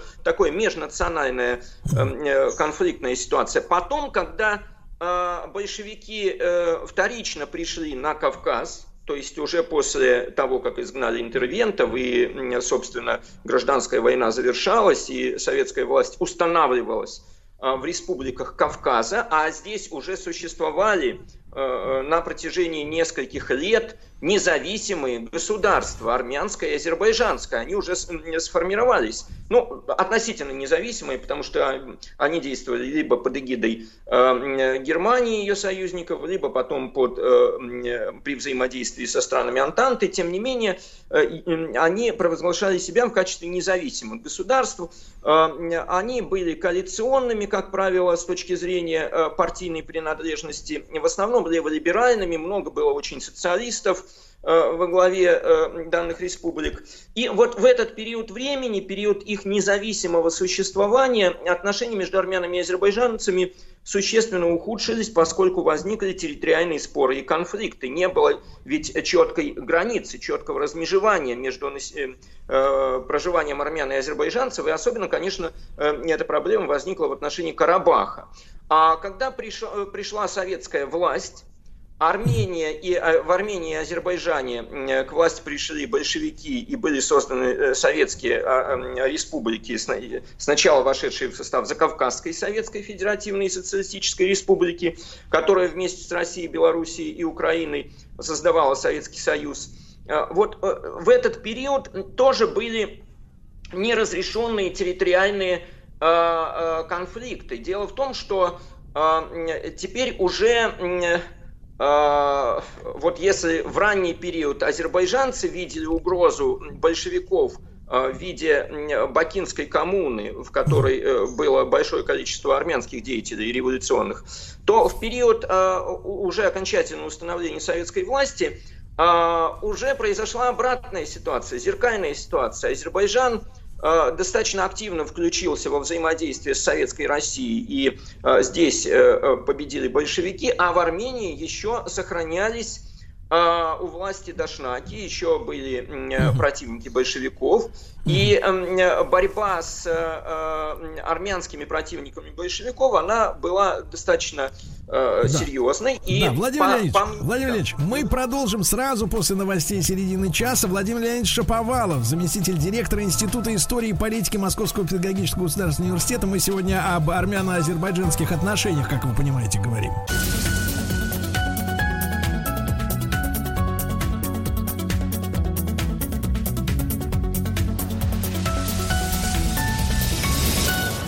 Как все началось. Итак, друзья мои, наш специальный проект «Как все началось». Вы знаете, что непростые сейчас отношения между Арменией и Азербайджаном. Вот об истории их мы сегодня говорим с Владимиром Леонидовичем Шиповаловым, заместителем директора Института истории и политики Московского педагогического государственного университета. Владимир Леонидович, еще раз доброе утро. Спасибо вам, что вы с нами. Владимир Леонидович. Да-да-да. Но вот про советское время, про м, претензии к разграничиванию, да, вот территорий. Упоминается, упоминается фамилия Иосифа Виссарионовича Сталина, да, в этой связи, возможно, а может быть и кто-то другой в этом смысле. И подспудно вопрос, удалось ли э, советской власти и на Кавказе, э, так сказать, э, вот такой институт, как советский народ некий, да, вот некий единый советский народ, которым себя в безусловной, э, безусловно ощущало население центральной России, да, вот советское, советским таким народом, э, удалось ли э, вот эту общность создать э, в Закавказье? Вот, может быть, такой большой разговор. Начнем с границ тогда, да? Да, начнем с границ. И прежде всего необходимо подчеркнуть, что нынешняя граница между Арменией и Азербайджаном, а также границы Нагорного Карабаха, он- они ведь э, не возникли естественным образом, э, поскольку не было таких границ, не существовало в истории э, э, нынешней границы между Арменией и Азербайджаном. И если мы берем э, какую-то историческую ретроспективу, то у, каждой, у каждого из народов есть э, свои э, основательные исторические претензии к э, тому, что их э, территория должна быть больше, и часть Азербайджана должна входить в состав Армении, а часть Армении должна входить в состав Азербайджана. В разные исторические периоды именно так и было. И как, а что было в Российской империи? В Российской империи, естественно, не было никаких армянских и азербайджанских административно-территориальных единиц. Здесь были э, спустя некоторое время после того, как э, была установлена власть Российской империи, здесь были созданы губернии, э, которые были абсолютно э, э, не национальными с точки зрения э, э, разграничения границ. А как поступила советская власть? Как мы знаем, э, одним из базовых принципов э, стейтбилдинг государственного строительства в Советском Союзе был принцип права нации на самоопределение. Он был революционным, он а, означал, что каждая нация имеет право на создание своей э, э, политико-территориальной э, единицы, политико-территориального коллектива. Это может быть отдельное государство, как было с Финляндией, либо это может быть та или иная национальная общность в составе Советского Союза. И когда начался начала, началась эволюция и затем гражданская война, и после гражданской войны шел очень активный процесс э, создания, э, ликвидации, объединения, разделения разных национальных единиц. Это была ну, настоящий, настоящий бурлящий котел это был, в котором рождались и исчезали те или иные э, национальные образования. И вот, собственно, те границы, этот процесс завершился примерно к середине 20-х годов. Он шел почти десятилетие очень активной очень серьезной работы. И когда этот процесс завершился, то возникла территория Армении, нынешняя территория Азербайджана, в состав которой входили Нахичеванская республика, э, э, которая была э, отделена, была эксклавом, отделенным от э, территории Азербайджана, и э, Нагорно-Карабахская автономная э, область, которая входила в состав э, э, Азербайджана, компактно, э, на территории которой компактно проживало армянское население. На самом деле там проживали, конечно, и азербайджанцы, но основную часть составляло армянское население. У э, двух республик, у народов двух республик э, не было полной удовлетворенности э, этими границами, и азербайджанцы претендовали на большую территорию, армяне тоже. Армяне считали, что Нагорный Карабах должен быть в составе, в составе Армении. А, Но я хочу еще раз подчеркнуть и вернуться к тому тезису, который я уже обозначил. Все-таки эти споры достаточно быстро после завершения гражданской войны, вот этого э, периода э, э, государственного строительства, они достаточно быстро прекратились. И э, я считаю, что, конечно, советскому государству удалось э, очень сильно, серьезным образом продвинуться по пути создания э, э, единой советской нации, не решив до конца эту проблему, но а, в общем-то, э, достаточно серьезно, э, создав, э, со- создав достаточно серьезный задел. И в этой связи хочу подчеркнуть, что а, а, конфликтов, в том числе вооруженных конфликтов между армянами и азербайджанцами вплоть до 1988, 87, 88, в общем-то, не было. И это свидетельствует о том, что вот эта острота проблемы, она, в общем-то, все-таки ушла. А Да. то, что в рамках... Да. мгм. Владимир Леонидович, а что же тогда э, случилось в 87 году? Я, э, опять же, я жил в Ленинграде, и, конечно, из Ленинграда все выглядело совершенно иначе, э, чем на местах, но, тем не менее, м, вот э, 87 год, э, да, была объявлена перестройка, но пока что таких вот тектонических э, негативных сдвигов еще не ощущалось. А что происходило? Почему вот возникла эта проблема снова так, так остро? Прежде всего необходимо подчеркнуть, что э, Советский Союз э, в этот период времени э, вступил уже в период э, тяжелейшего и экономического, и политического кризиса. И э, одной из ключевых составных частей политического кризиса э, являлся э, кризис межнациональных отношений. Э, По мере ухудшения ситуации в стране и ослабления центральной власти, а, собственно, это происходило во второй половине э, 80-х, э, шел процесс, процесс роста сепаратистских настроений. Первой ласточкой был, был конфликт в Казахстане в 1986 году.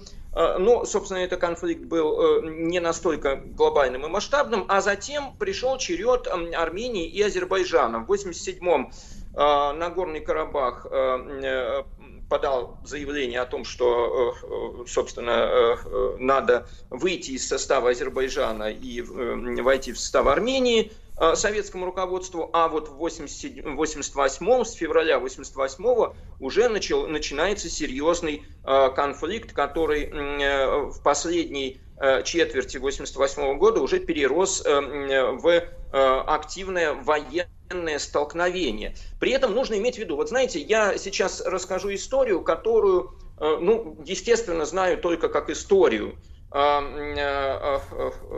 Вражеские голоса и на одной из радиостанций, работающих э, в Мюнхене или Праге, э, в соседних помещениях находится армянская и азербайджанская редакции. Армянская редакция методично на протяжении многих лет соответственно, работает на армянскую аудиторию и рассказывает о том, какие азербайджанцы враги и э, какая плохая советская власть, что она поддерживает азербайджанцев. Азербайджанская э, редакция делает то же самое, потом люди выходят эм, э, на перерыв, на паузу, курят, обмениваются мнениями о том, как они хорошо врезались сейчас советской власти. Я не хочу сказать, что именно э, вот э, эти люди развалили Советский Союз и устроили армяно-азербайджанский конфликт. Но я хочу подчеркнуть тем самым, что все-таки а, были очень серьезные внутренние процессы, которые шли в Советском Союзе, но они, конечно, активно подталкивались извне. И в том числе а, активно а, а, разжигались те конфликты, которые, собственно, и развалили Советский Союз, потому что было понятно, что а, в государстве, в котором более 50% населения это уже не русские, русские составляли э, 49 с небольшим процентом населения на тот момент времени, а, что вот, а, собственно, бить по окраинам это э, достаточно э, может привести к достаточно серьезному резонансу. И Владимир вот Ильич, здесь- а, э, Владимир Ильич, понимаю, э, времени не так много. Вопрос о пассивности московского руководства в те годы. Как вы оцениваете, это преднамеренное, так сказать, э, э, спускание ситуации на тормозах? А, Вы знаете, я не совсем, кстати, с этим соглашусь, потому что э, Советский Союз, э, московская власть достаточно активно э, пыталась разрешить этот конфликт, в частности, в Нагорном Карабахе, ведь, собственно, конфликт произошел в Нагорном Карабахе, было введено прямое управление Советским Союзом. А, то есть Нагорный Карабах, по сути, был выведен из-под юрисдикции Азербайджана, не введен в юрисдикцию Армении, а управлялся напрямую из Москвы. Ну, то есть и- это, ну, то есть это, ну, то есть это как статус Байконура, Сочи, да, там. э, А, что- да, да, да. То есть это такая чрезвычайная ситуация, которую понимали в Москве. Другое дело, что, конечно, мы должны а, э, должным образом относиться к действиям Москвы и понимать, что эти действия были недостаточными, не- в недостаточной степени а, привлекались э, механизмы переговорного процесса, потому что э, сначала э, был сделан акцент на военно-силовой фактор, то есть ввести сюда внутренние войска и э, разрешить проблему. Была проведена операция «Кольцо», с участием внутренних войск Советского Союза и Советской армии. Но вот механизмы э, дипломатии, в том числе общественной, народной дипломатии, они, конечно, в данном случае абсолютно э, слабо были задействованы. Это первое. Второе, советская власть все-таки в период э, кризиса с 88 по 91 а, центральная власть, я имею в виду, а, очень быстро деградировала.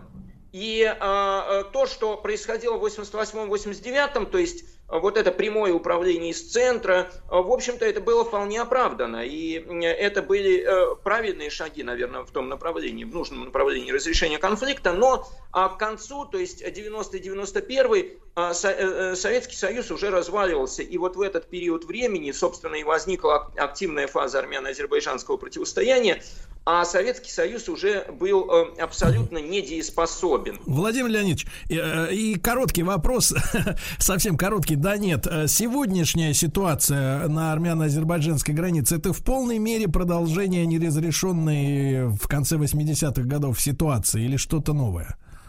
Конечно, это разрешение, это, это в полной мере продолжение той самой э, неразрешенной mm-hmm. ситуации. Конфликт не завершился, он продолжается, и в этом основная проблема. Но также нужно иметь в виду, что в этом конфликте есть внешние игроки, и это не только Россия. Россия единственный внешний игрок, который играет на разрешение конфликта, на прекращение его. Другие да. внешние игроки, прежде всего США и Турция, играют совершенно в другие да. игры. Владимир Леонидович, огромное вам спасибо. Владимир Леонидович Шаповалов, замдиректора Института истории и политики МПГУ был с нами.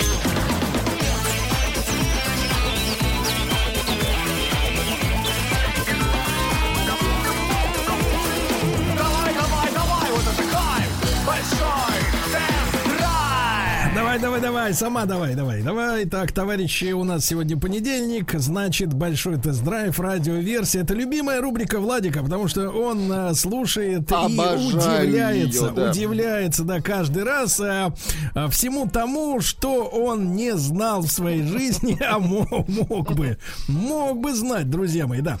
Ну что же, товарищи, мы сегодня пройдемся в первой половине по новостям, как обычно, да. Вот, а, что же касается второй половины, то уже о новом автомобиле мы с вами потрещим. Я надеюсь, к этому времени как раз подскочит Рустам Иванович из города Сталинабада. Да. Дай бог, да. Да, да, да. А, так вот, смотрите-ка, ребята, вышла такая интересная э, новость. Э, есть э, в мире индекс потребительской лояльности. Называется он Net Промотор Скор. Промотор. Промотор Скор. Скор, извините, Скот это другой. Так вот, а, имеется в виду, э, что потребители, которые поездили на автомобиле, могут рекомендовать его или не советовать друзьям, знакомым, или просто человек на улице подходит и спрашивает, слышь, ты, чувак, ты рекомендуешь мне эту тачку? А тот говорит, пошел на... То есть нет. Но на самом деле говорит, э, да, или нет. И вот этот индекс NPS, Net Promoter Score, ну вот, э, выяснил лучшие и худшие автомобили, которые сегодня продаются. Значит, смотрите, интересно. Э, на первом месте рекомендаций другим людям находится Джили Атлас. Угу. Помните наше прошлогоднее великое путешествие ну, с Кто Джили? его забудет-то? Да, мы забыть его не можем никогда. Помним, 90... Сергей. Вот он, вот он пришел. Погодите, это он или это запись диктофона? Пока запись, потом, возможно, Пока подойдет. запись, хорошо. Доброе утро, дядя Сережа. Да, Сталинабад на связи, я понимаю. Так вот. Салам алейкум. Да, да, да. Вот и так и хорошо. Вы не сбивайте меня. Вы нас не сбиваете. Доброе Смотрите. утро, Влад. Доброе утро, уважаемые да. радиослушатели. Да, да, да, да, да. Самый рекомендованный, короче, кроссовер это Джили Атлас, Рустам Вам есть чему чем гордиться, да? Да, да. Наша с вами На... работа. Да, на втором месте, да, э, Honda CRV, 35% ее рекомендуют. Э, ну и тройку замыкает самых рекомендованных автомобилей Volkswagen Tiguan, больше 30% у этого кроссовера. Также в пятерку попали Mazda CX-5, э, новый Toyota RAV4. Вот, ну а аутсайдерами, вот что самое интересное, есть отрицательные значения. Никогда, говорят, никогда да, не садитесь. Что. Да, не надо, да нет, садиться можно, платить не рекомендую. Да, так, так вот, за что? А, ну, слегка, слегка не рекомендуют Nissan X-Trail, минус 1%. Mm. А, Mitsubishi Outlander минус 3,6. Nissan Qashqai минус 7,2. Lifan X60 а, минус почти 17%. И а, лидер антирейтинга, Рустам Иванович, вы же понимаете, что такое кроссовер, правильно? Конечно. Как вы думаете, на самом дне какая марка сидит из кроссоверов? Которую никто никому не рек- рекомендует. Ну, говорят, наоборот, не бери, не надо. Не бери. Неужели? Кстати, Нет, даже не машина, буду. кстати, Можно машина, оступиться. Можно оступиться. Давайте вы озвучите. Ну, Рено Каптур. Рено Каптур. На, почему-то на самом дне. Вот э, это публикует агентство, я сразу же сразу умою руки. Э, Публикует эти данные агентство Автостат. Они использовали и испытывали именно компактные кроссоверы SAF C категории. Да, вот такая, такие цифры получились. Слушайте, ребята, а давайте мы сегодня маленькую такую тему устроим, да? Э, Вот э, машина, которая была у вас в пользовании и которую вы с чистой совестью могли бы рекомендовать остальным. Плюс 7967 103 5533. Ваши сообщения на наш Да. WhatsApp и Viber номер. Надо сказать, бесплатно. Это Бесплатно, самое главное. да. Платите Ребятушки, только за трафик. Ну, действительно, ма- машина, за которую вы могли бы поручиться, например, перед своими э, друзьями и родственниками. Вы знаете, что э, нельзя продавать машину никогда друзьям и родственникам, потому что возможны конфликты в дальнейшем, да, и косые взгляды. А вот совет, какой вы, вы дали бы по покупке? Та машина, которая оставила в вашей э, памяти самые лучшие впечатления, да, и по цене, и по качеству, и по неприхотливости этого аппарата, да, и по его ходовым ка- характеристикам. Давай, машину, которую вы порекомендовали бы взять и другим. Правильно, товарищи? Да. Вот давайте. Ага. Значит, смотрите, в Москве и в Питере вырос спрос на автомобили, но это с- э, следовало после С чем коронавируса. Ну, конечно, Отложенный коронавирус. спрос. Вот смотрите, вы же садитесь в эти машины. Вот, в какие? В Ну, в какие? каршеринг, в каршеринг садитесь, да? Бывает, Сереж. А там кто-нибудь чихал, кашлял. Вот, чихал, как В ковырялся. лучшем случае. Вот, да. И что делать? Вот. Люди, видишь, а потому что, потому Вы что что Дезинфицировать. порекомендуете? А, из автомобилей. Садиться, садиться в автомобиле только к проверенным людям, к проверенным женщинам, Ну, например. Лучше женщинам, конечно. Да? С мужчиной, да. Красные автомобили. Я бы сказал, да, так не садиться, а усаживаться к женщинам, да. О, боже. Да, да, да. Это как, например? то Вы же будете мешать ей рулить, Сергей. Если вы сядете на женщину. Да. С ногами на шее, да. Значит, смотрите, ребят, а, лидером, лидером э, в премиум сегменте в России в первом полугодии 2020 года, и это знаменательное сообщение, потому что сегодня у этой компании день рождения, стал BMW. Давайте поздравим, товарищи, поздравляем. поздравим. Давай. И, кстати говоря, наибольшее количество тестовых автомобилей после снятия ограничений на пресс-парке мы как раз наблюдаем, и зрители большого тест-драйва на YouTube как раз наблюдают именно в, э, среди марок BMW. Много новинок, да, М, вот. Но люди хотят работать, это видно. Люди, это, это надо приветствовать. Дальше, м, что у нас интересного? Во Франции и в Германии настоящий бум на электрокары, ну, электроавтомобили. Дело в том, что Германия, это Германия, доплачивает э, желающим приобрести электроавтомобиль 9 тысяч евро. Чуваки, 9 тысяч евро. А во Франции 7 тысяч. Ну, там пожмотесь, ребята. И в итоге получается, что, например, электрокар э, Renault Zoe, Ну, это Небольшой, Рено. компактный, Ну, такой да-да-да. совсем крохотный. Значит, смотрите, в Германии вот с учетом этой субсидии можно взять э, в кредит, э, который будешь выплачивать в течение двух лет, то есть тебе 9 тысяч дает государство, и ты берешь как бы на остаток кредит на два года и будешь выплачивать в месяц 59 евро. Нормально. 59, но это не рублей, Владик, все-таки умножай на 8. 6 и 8, 48. Ну, Потом 4, дели 4, на 100. 8, давай так, 4 800 э, в месяц ты должен платить в течение двух лет. В принципе, очень даже гуманно, правильно?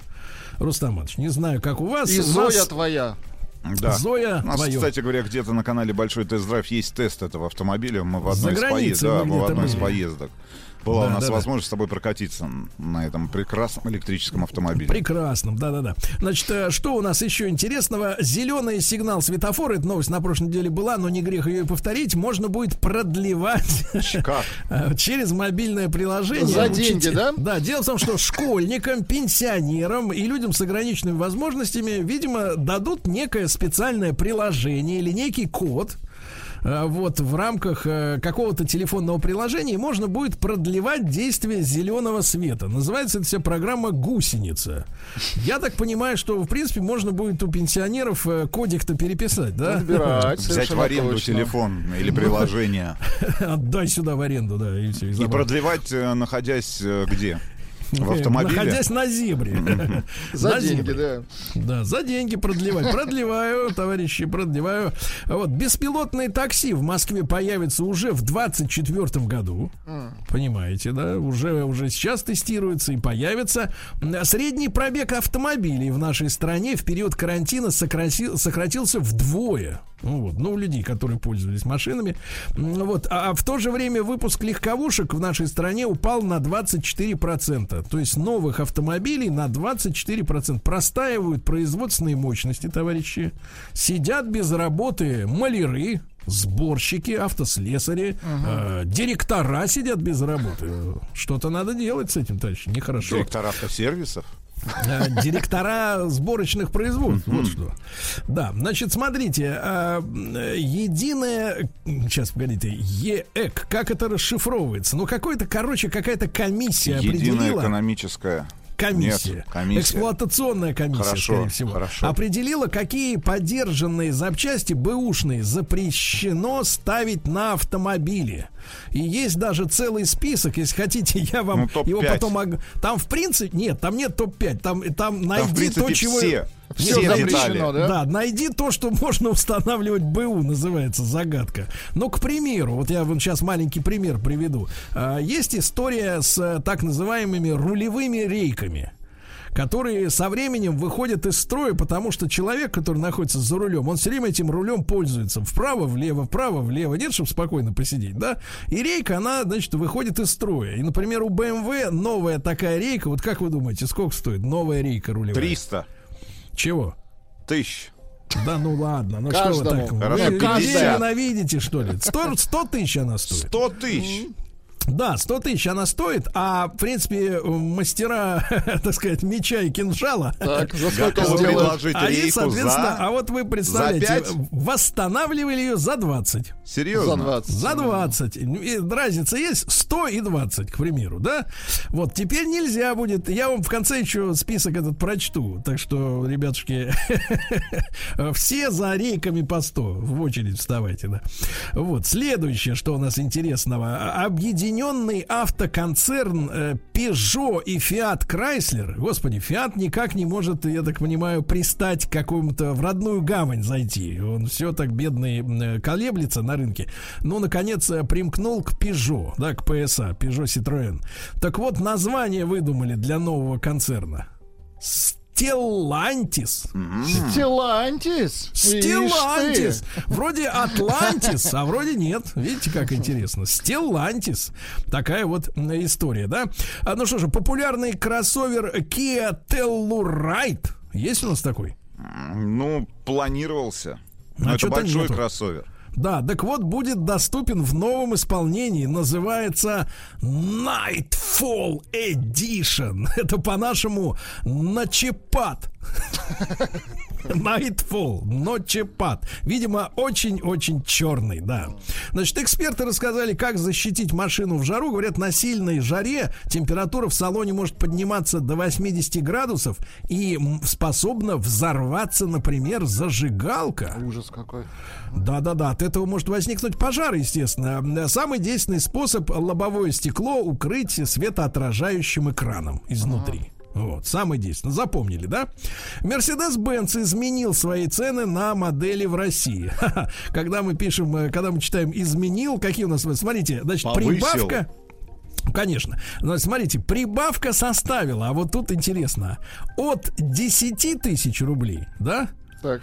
Ну вот как вы, а самая, самая топовая, значит, вот на самую топовую машину на сколько цену подняли? Вот как вы, как вам подсказывает совесть ваша? 300. 300 тысяч рублей, да? Да, сегодня всегда Ну, будет несколько цифра сотен, 300. да. Владик, ваша Ну, несколько версия? сотен, да. А я теперь читаю ответ Ну-ка. правильный. 2 миллиона 780. Это на, на эту сумму, ну, в принципе, на цену автомобиля повышен, повышена цена Предлог комплектации. на подходит, да. Да. Всех туда. Да, да, да, да. На 2 780. Неплохо, да. И мне кажется, это такие люди романтические. Значит, что еще интересного? А, Названы самые популярные китайские автомобили в России. На первой строчке, Рустам, несмотря на то, что вы эту машину критиковали, воротили в прямом смысле носиком своим чувственным, Значит, э, скрип- скрипичным, да. Так вот, Хавейл F7. Хавейл F7, да. На втором месте Джили, это наша работа. Так. Вот Джили Атлас, да, в частности. И на третьем Черри Тига 8. Кстати, тоже машина оставила очень приятное Впечатление, да, да. впечатление, да, да, да. А что же, АвтоВАЗ удалил дренажную пробку из автомобиля Лада X-Ray. Так. Поздравляем. Да нет, ну радоваться надо. А что Ну, так? Что так? У вас бы удалили. Вам что, этого недостаточно? Пробку Да-да-да, удалили пробку бы. Дренажную. Вы бы радовались, бы, сходили бы здесь этим петухом Это, бы между прочим, прорыв. Ага. Так вот, Лада Ларгус решилась к одной своей комфортной опции. Значит, смотри, тут Так, это какой? главное не заиграться. Надо аккуратно. И Значит, не э, лишиться вместе с этой опцией всех остальных. Не-не-нет, вот как вы думаете, какой, какой опцией можно действительно пожертвовать, э, ну, чтобы, как бы, так сказать, цена чуть-чуть при- снизилась, а человек и, и вроде как и не Вы же уже почувствовал. назвали пробки. Это в. X-Ray, это в X-Ray, это Лада Ларгус. А, Ларгусе? а здесь убрали регулировку ремня по высоте. Говорят, абсолютно не важно. Бессмысленная история. Абсолютно не важно, если сидящий на а, сиденье маленький человек э, Не ему, пристегнут. горло его передавит, в принципе, неважно. Дальше. Китайцы объяснили любовь россиян к марке Лада. Цитата следующая. Иностранные компании не в состоянии предложить за те же деньги хороший вариант. Очень хорошо. Вот а на чем любовь-то. Любовь-то она на деньгах, понимаешь, да? Да, не очень хорошая новость. Дальше, что у нас любопытного? Почти половина российских водителей отвлекаются за рулем. Ну, э, ну, таких водителей, как вы, Рустам, отвлекают сразу два смартфона, мне кажется, и грустные, грустные мысли тяжелые, да, в голове. Так. Вот. Да-да-да. В России выпустили легкий броневик «Стрела». Легкий? Легкий. Всего 4,7 тонны. А, Вот. э, Кстати говоря... Сколько а, стоит броневик? Да.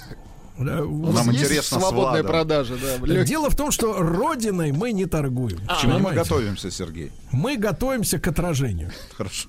К отражению вторжения. Быстрый Да, К отражению да, вторжения, вторжения. Они на нас, а мы им хрясь и все. Моим стрелой. Вот, три кроссовера, которые появятся на рынке до конца лета, друзья мои. Ну, во-первых, Mercedes-Benz GLB Уже, знаменитый. уже рекламные щиты видел в Да, Москве. да, да, GLB. Ну, вы знаете, какие-то ну, люди слепые, наверное, что ли, называли это маленьким Гелендвагеном. Но это надо быть полностью слепым. Э, Значит, э, хуже, чем я. Значит, на самом деле это просто маленький кроссовер. Ну, не знаю, в какой он комплектации будет приезжать, но на выставке он был в такой внедорожном, агрессивном, так сказать, э, обвесе. Такой маленький, компактный, злой автомобиль, да? На второй строчке Highlander четвертого поколения должен прийти. Highlander. Помните, мы съездили с вами в Грузию? Да, той ОТА. Это Да, было да, в да. И, 2014 наконец, году.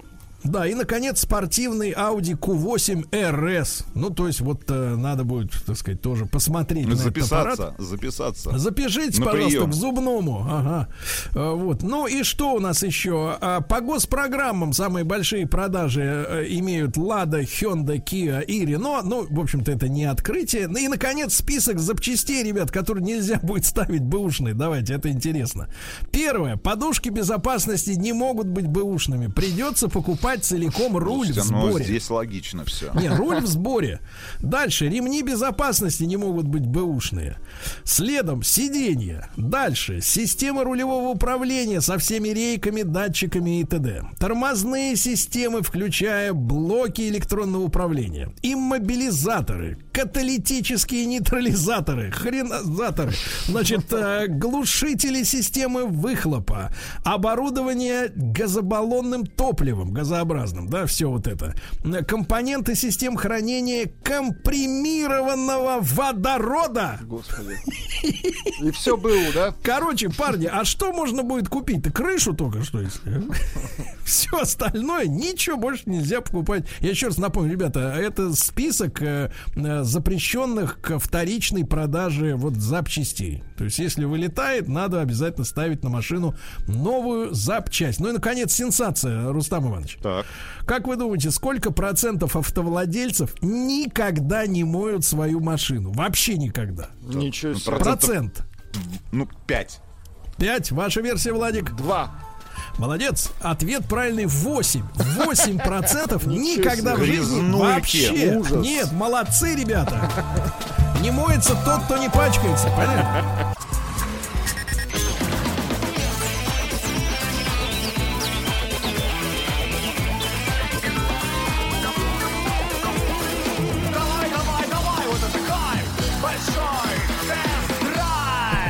Ну, друзья мои, итак, э, что же мы с вами... э, Теперь к вашим сообщениям, да. Э, Машина, за которую вы можете поручиться перед своими знакомыми. Я еще раз напомню, что три автомобиля по рейтингу, я надеюсь, независимой, так сказать, системы оценки рекомендаций пользователей, да. На первом месте как раз Atlas, э, на втором, на, так, а на втором не помню, на третьем Volkswagen Tiguan. Вот тройка, дро- двойка, скажем так, да, Двойка вышла, самых да. рекомендованных автомобилей. Ну ну вот и стулы, товарищ пишет. Э, Привет, ребята, прямо моя тема. Только вчера продал свою Honda CRV. А, вот, Honda на втором месте, как раз CRV. А, 2011 года в максималке покупал я за миллион пятьдесят тысяч. Продал за миллион тридцать. Да ладно. Да но, класс. пок- но 2011 года это не те деньги, Рустам. Успокойтесь, не завидуйте. Э, Тачка огонь, рекомендую. Человек приехал из Чувашии за моим авто за 850 км. Если б не надо было вкладывать в стройку, взял бы опять ее. А придется искать старенький X5. Жена хочет BMW. Пишет Илья из Тулы. Вот так. Рустаманович там еще или спит? Да тут. Да тут... Ну Давайте к сообщениям наших слушателей. BMW, э, еще, еще, еще к сообщениям наших слушателей. BMW X3, Нива 21214, пожалуйста. АК, пишет Марат из набережных Челнов. Еще одна Honda CR-V. АК-47 или 74? Да нет, э, Volvo XC70, BMW X3 с трехлитровым дизелем, отличный вариант. Шкода Кодиак дизель 2 литра, Mazda 3 первого поколения, Toyota Versa. Ну, а посмотрите. Рекомендую Рустам Иванович, Nissan а посмотрите. 408. Так, Минуточку. да, ну, А очень вот много, кстати говоря, очень много, кстати говоря, сообщений об автомобилях Toyota. Имеется в виду, ну, там сотка и 200 крузер. Ну, Пермь, например, на связи. А Вот марка, которая в этом году как-то не тут туго, честно говоря, в России с продажами, Сангьон Гнью Актион. Красивое название, По-немецки действительно. 100 тысяч и ни разу не подвел, даже свозил меня на Байкал, да. Могу поручиться за автомобиль Mazda CX-5. На первом поколении отъездил 4 года и 120 тысяч километров. К автомобилю вопросов не было. Сейчас катаю второе поколение. Ситуация аналогичная. А спрашивают, Рустам Иванович вернулся в эфир? Вернулся. Нет, это запись. Да нет, Audi лет. Q5 последнего поколения, Ford S-Max, Kia Rio. А, Здравствуйте, Сергей, товарищи. Владею Hyundai Sonata 2007 года. Пробег 450 тысяч километров. Движок без переборки, огромный салон. Порекомендовал бы другу Руслан. Нет, погодите, а пробка дроссельная где? Не знаю, до этого был X-Trail T32, Дренаж. помним с тобой, да, этот кузов, это квадрат, бензин 2,5 литра, его, правда, не советую. Лучше Коди машины пока не встречал за эти деньги. Коди? Да, значит, Чё за еще. Коди-то? А, Доброе утро. С самых хвалебных отзывов достоин джип Ранглер. Нивы уже утонули, УАЗики кипят и умирают, а ты еще даже понижайку не включал. Скучаю по этому автомобилю. Добрый день, автомо- товарищи. Пять лет была в пользовании Kia Cerato второго поколения. Продал в 15-м, купил Opel Mokka, сейчас езжу на ней. Что Kia, что с Opel, никаких проблем. Замена масла, расходников и все. А вот, пожалуйста, ВАЗ-2105 из Свердловской области, Сережа. До сих пор жалею, что расстался. Машина легка в ремонте. Даже без базовых знаний выучил все агрегаты. Лекс. Ремонт. ТО, погодите, погодите. Мало ест, компактная. Для начинающих водителей самый смак. Сейчас Да езжу на. Opel Astra 2014 года. Брал с нуля. Непредхотливо, беспроблемная, если своевременно делать ТО. За 6 лет заменил только лампочку в ДХО. Остальное ДХО. по регламенту. ДХО. Это, Lexus. наверное, рядом с пробкой где-то. Lexus RX 400H. Мощный, экономичный, надежный, комфортный. И очень проходимый, пожалуйста. Так. а, Сергей, переведите вот сообщение, что он пытался человек. Давайте. Из Орловской области, короткое просто. Гори АК. Это в смысле огонь, а не машина? Или что? Что имеется в виду? Или вообще про речку? Москва и Московская область. Может быть, это, погодите, может быть, человек плохо учился в школе. Горе, ака, а не гори. Да, Рекомендую автомобиль Toyota Land Cruiser 200. Прекрасный автомобиль, на котором можно и на работу отправиться, и в путешествие тысяч на 10 километров. Да, слушайте, ну, езжу 11 год э, Kia Ceed, брал новое, есть АКПП 4 клим, ч- значит, четырехступенчатая, климат двухзонный, куча подушек. Главное в ней это ремонтная пригодность и недорогие запчасти. Жене тоже взяли Kia, только Рио. Ездит нормально, Kia рекомендую. Артем, 41 год, из Екатеринбурга. Ну, слушай, давай наш, может быть, какой-то короткий список. Ну, давайте, Я вот думаю, смотрите, что, в самый принципе, короткий мы, с следующий. тобой- мы будем его зеркалить, потому что, ну, один из главных автомобилей, который мы с тобой всегда рекомендуем, когда у людей есть деньги, например, правильно? Ну, вот вышло так. Ну, так вышло, так есть вышло, деньги, да, есть бывает. деньги, да. Вот люди родились, а деньги у них уже есть. Это, конечно Так. же, автомобиль Porsche Cayenne с дизельным трехлитровым мотором, который, к большому сожалению, сегодня не а, выпускается уже самим автопроизводителем. Ребята, Нет, один давайте из самых так, а универсальных. если, если конец еще более худой, тогда Гелендваген Новый. Новый. Новый, новый, да. Значит, ну а теперь из бюджетных автомобилей. Это в любом случае будет э, что-то из кроссоверов, правильно? Из топовых кроссоверов, которые в Не, любом ну не случае... топовый, почему? Например, я бы, например, сказал бы, что такая приятная во всех отношениях машина это Тигуан. Да, абсолютно согласен. точно. Тем более, что совсем скоро мы ждем обновления. Однозначно один из самых приятных и адекватных автомобилей за те деньги, за которые он до сих пор предлагается И на российском. понятный. И понятный. Значит, Да. если мы говорим про седаны, ну давай, я не знаю Ну, даже, что седаны, из ты знаешь, с нашей спиной уже седаны, это не наш вариант. Не наш вариант. Не, но я Нет, бы рекомендовал в любом случае, в любом случае, если, а, опять же, есть деньги, потому что, ну, чудовищные ценности сегодня, к большому сожалению, на автомобили, которые нам нравятся, это BMW третьей серии в новом кузове, один из самых красивых автомобилей, как мне кажется. Вообще, в модельном ряду компании BMW, мне кажется, самый стильный автомобиль а, на текущий Хорошо, момент. в день рождения подмазал, подарок. Да. Да, подарок, подарок. А Вот. из бюджетных автомобилей, слушай, в любом случае мы будем рекомендовать, ребят, как ни странно, сейчас бы это не прозвучало, автомобиль Лада Веста. Лада Веста, причем в кузове, например, э, Лада Веста... СВ Кросс. СВ Кросс. Это, это большой сарай, слушайте, но это будет автомобиль... Красивый сарай. Красивый просторный сарай, про- самое главное, просторный и неприхотливый с точки зрения Да, эксплуатации. ну и наконец, слушай, к моему разговору про этот, э, про самокат. Человек говорит, а он, говорит, по магазину прям с ним ходит, с самокатом, вы что? чтобы не уперли.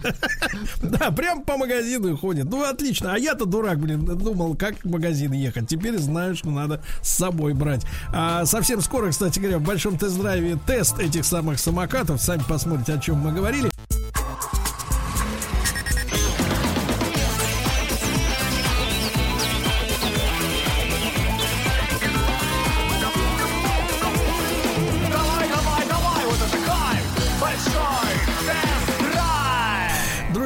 Большой тест-драйв. Сейчас мы к вашим рекомендациям-то при, приступим, прислушаемся и э, поймем, э, так сказать, что как. Но перед этим э, маленькая такая ремарка. Э, мы, с Рустамом Ивановичем, э, ну, я не знаю, как он, я точно, а, получили, получили возможность, э, у нас же в этом сезоне на канале Большой тест-драйв на YouTube есть а моторубрика теперь, моторубрика. У нас есть специальный манекен Васенька.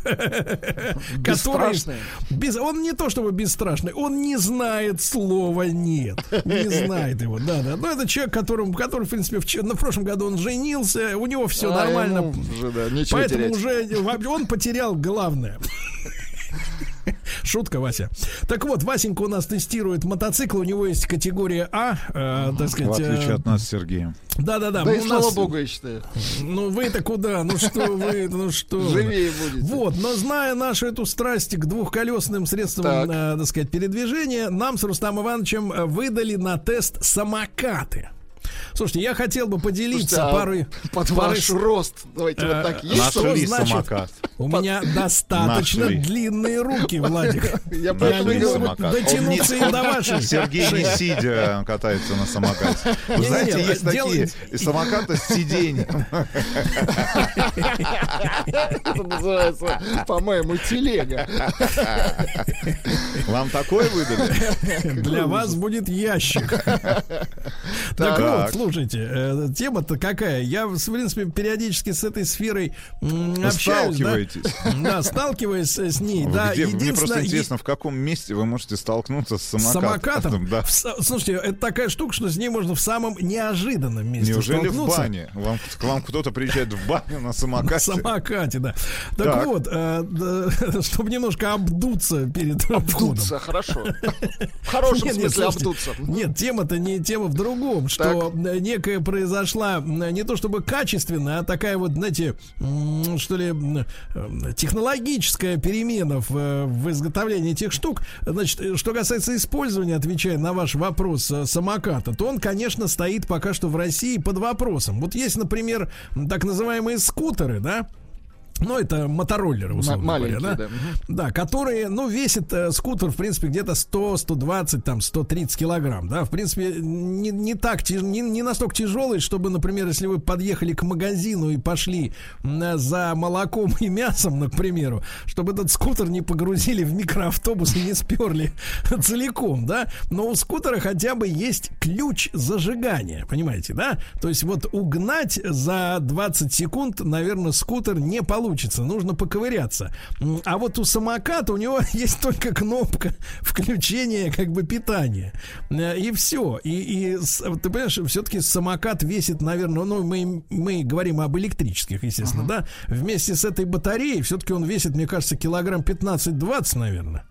Ну Вот. И, и с собой его ты в магазин как бы не потащишь, правильно? Это неудобно. Он все-таки даже в сложном виде большая такая штуковина. Ну Вот. А оставить перед магазином, ну тут просто, просто на счет раз Ну, это подходит- просто дарить людям. нет, да. просто по- выходит человек и такой, о, прокат э, этих самокатов. Э, Включает кнопку, и на нем он, И собственно уезжает. и уезжает достаточно быстро, потому что самокаты э, сейчас есть очень и очень быстрые. Шустрые, да. Тот, который достался мне на тест, значит, ну, при моей массе, опять же, Рустам Иванович, тут, видишь, дело-то в, в массе, Массе конечно, прежде и- и всего. рост, да. На масса, рост это сопротивление, масса это, так сказать, да. Так вот, а, до, я сумел разогнаться по прямой где-то до 36 километров в час примерно. Слушайте, а запас хода какой у него? А запас хода зависит от массы. Потому что если ты Так. берешь... Если, бежать берешь... рядом с самокатом, то- Смотрите, нет, если ты берешь, если ты берешь самокат э, Так. полностью заряженный, Да-да-да. вот, то а, там же компьютер бортовой, да, и он показывает тебе остаток, в Остаток. километрах. В километрах. И одновременно есть еще риски заряда. Ну, то есть, вот как батарейка в телефоне, Ну, да, он показывает. полную, да, не полную. Да, так вот самое любопытное в следующем, что когда ты полностью зарядил самокат, то он показывает где-то около 130 километров запаса хода. Но это опять же, но это опять же, я так понимаю, что это номинальный, некий номинальный запас хода при Если неком... просто спустить самокат с горки Не, не, без нет. человека. Если, если наверняка ты обладаешь неким типовым весом, ну 30 каким... килограмм, например, 40. Если ты ребенок. Нет, минус, если ты с этим, с крыльями. А, Вот, нет, да серьезно. То есть, видимо, некий нормальный есть вес у человека, да, м, который должен ехать, э, ну, не, не на самой предельной скорости. Потому что, как правило, у самокатов есть режим расхода электроэнергии. Да, вот в этом, в частности, который у меня, три режима расхода. А, И, значит, соответственно, на первой скорости, условно говоря, ты можешь разгоняться где-то примерно до 20 километров в час, ну, где-то так, лимитер стоит, да? А Потом ты можешь где-то 25 с лишним, 26, и, наконец, на третий... На на третий уже- режим. На спортивном, где расход максимально идет, да, там где-то 30-35 километров в час, да, может эта штука гнать.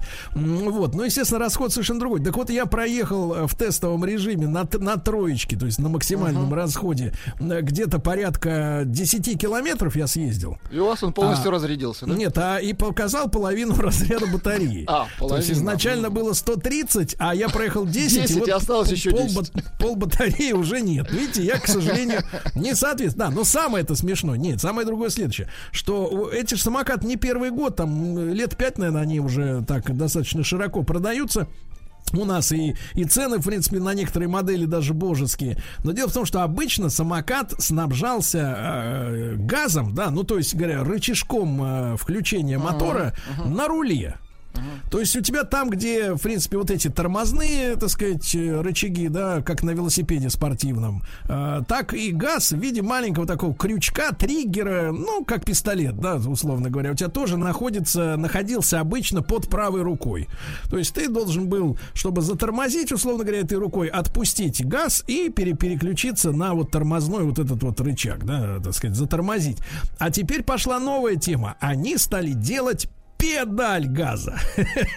Педаль. Педаль, да. И тут она, значит, находится э, вот в самом, э, вот если мы площадку для ног рассматриваем, да, то эта педаль находится ближе-ближе всего к переднему колесу. То есть вот на та.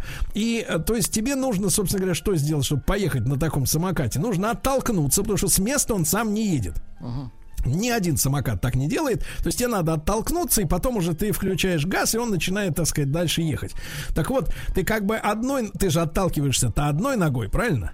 И то есть ты должен вот этой, тол- э, так сказать, а толка- толкучая нога у человека. Нет, конечно, бывает извращенцы, но обычно правая, правильно? Я Ну, никого не хочу обидеть, всегда. ребята. Ну, Если вы, вы. как бы, так сказать, рукой отталкиваетесь, то не, не проблема. Вот. Но я имею в виду, что обычно человек встает левой ногой, Есть правильно? левши, в смысле ногастые? Ну, наверное, есть, да. Кому-то, может, и удобнее. Но я не знаю, таких не видел никогда. Может, они есть, конечно, это уважаемые люди. Так, вот, э, значит, обычно встаешь левой ногой и правой отталкиваешься, правильно? Первый толчок ты делаешь. И в этот же момент ты должен давить на эту самую педаль, которая вот как вот в этой в площадке, она как пупырка такая торчит, понимаете, резиновая. Ну, естественно, резиновая, чтобы от дождя защищаться. И то есть тебе надо совместить два действия. Во-первых, ты, ты- ты должен толкаться другой ногой, потому что обычно, конечно, газ, э, ну, если ты едешь в автомобиле, да, вот, например, с автоматической коробкой, да, то, как правило, естественно, ты все операции делаешь правой ногой. То есть и газ, и тормоз, у тебя рабочая нога, опять же, правой. Наверняка есть варианты. Но вот, а здесь, получается, ты должен опереться на левую, ей же нажимать газ, а отталкиваться правой. И вот это освоить вот эту технологию разгона, ну, для человека с высшим образованием, конечно, не проблема потратить, так сказать, несколько минут. Неделю. Мгм. Но я освоил достаточно быстро. Вот, никакого, честно говоря, вот такого, знаете, э, ну, я честно могу сказать, ну, не то, что вау-эффекта, а целесообразности в переносе, условно говоря, газа с руля на педаль, э, такого, знаешь, вот революционного и такого, чтобы можно было сказать, да, теперь, наконец, э, на самокате можно ездить по-другому. Э, Да, по-другому, но, не, не- опять же, вот как Русанович правильно, так сказать, сказал, нет вау-эффекта, скорее надо привыкать к этой, к, к- к этой всей истории, да. Я не знаю, зачем это сделано. Может быть, чтобы, может быть, люди думают о потребностях человека, который едет со смартфоном в руке. Потому что теперь у него как бы вроде как руки расслабленные, потому что раньше ему надо было одну руку обязательно держать на руле, чтобы подгазовывать, да, а во второй он, например, смартфон держал. А теперь может вообще без рук ездить, хотя, мне кажется, на самокате без рук ездить невозможно. Он сразу начинает заваливаться, да. Потому что руль это стабилизатор как раз вот по, как говорится, по, по горизонтали. Чуть вправо, чуть лево, лицо асфальт, все, стыковка. Вот. Но в целом, в целом, конечно, занятная штука. Единственное, опять же, меня вызывает вопрос, Руслан Ильич, как бы сделать так, чтобы их не тырили? Не знаю, Сергей Валерьевич. Ну, потому что, потому что каких-то стоянок цивилизованных рядом с магазинами именно для самокатов, где можно было бы этот самокат как-то вот как-то его зафиксировать так, чтобы его хотя бы за 10 минут не украли, я ну, не замочек какой-то, да, надо придумать. Ну, слушайте, замочки это все, знаешь, это для девочек. Велосипедные. Замочки это у девок на сумках висят для крас- красоты. Вот, это все, конечно, не подходит. То есть э, самокаты есть, они замечательные, а, значит, а вот что, как бы, как их использовать э, в хозяйстве, не очень понятно. Потому что если самокат прокатный, да, вот, Руслан Иванович, у вас же, помните, было приложение, Да, вы есть оно до сих пор. э, катались, сколько стоит-то покататься в Москве? Вот, на... Сейчас, секундочку, Сергей Не надо По-хорошему, если лезть, вы по ощущениям, дорого Да или нет, нет, для ну, вас? Подождите. Он даже не заметил, что заплатил. Подождите, конечно, заметил. Нет, Нет, на самом деле я не могу сказать, что это дешевое удовольствие. А, вот так? Это удобно, но это же понимаешь, да, это возможность доехать до... До чего-то. Ну, до, до И бросить, До скорой конечно. помощи, да. И бросить его, но бросить его в специальном зарядном месте, правильно? Да. А если у тебя свой аккумулятор, твой аккумулятор, это, это, э, самокат, да, то получается, ты его должен использовать тоже для того, чтобы куда-то заехать, на, вот, но, например, опять же, в тот же магазин. Ну вот, Но пожалуйста, я вам Так. могу сказать, что 30 мая я проехал 3,8 километра, 38 минут потратил и отдал, э, заплатил за это 351 рубль. Чувак, как ты, 3, километра ты за 38 минут проехал? Ну, я катался просто. Он прогуливался. Прогуливался на да. самокате. Он, он пару раз сходил. Он сходил, прогуливался и снова Погодите, ехал. вы могли за 3,5 километра, в принципе, пройти за полчаса пешком. Бодрым шагом. Он, он ждал, пока зарядится, наверное. Нет, ну, нет, а что значит вы прогуливались на самокате? Это Я что не за знаю, ну, прогулка? слушай, что вы лезете в чужую тебе, ну, жизнь? вот, вот, серьезно. Это жизнь Человек наполовину отдыхал. принадлежит мне.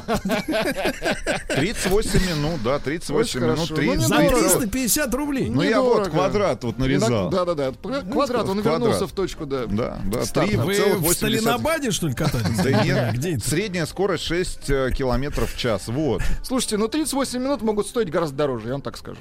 Да, да, да, да, да, да. Нет, погодите, нет еще таких таблеток, чтобы, так сказать, эта цена была оправдана. Ну, вам видней. Еще больше подкастов на радиомаяк.ру.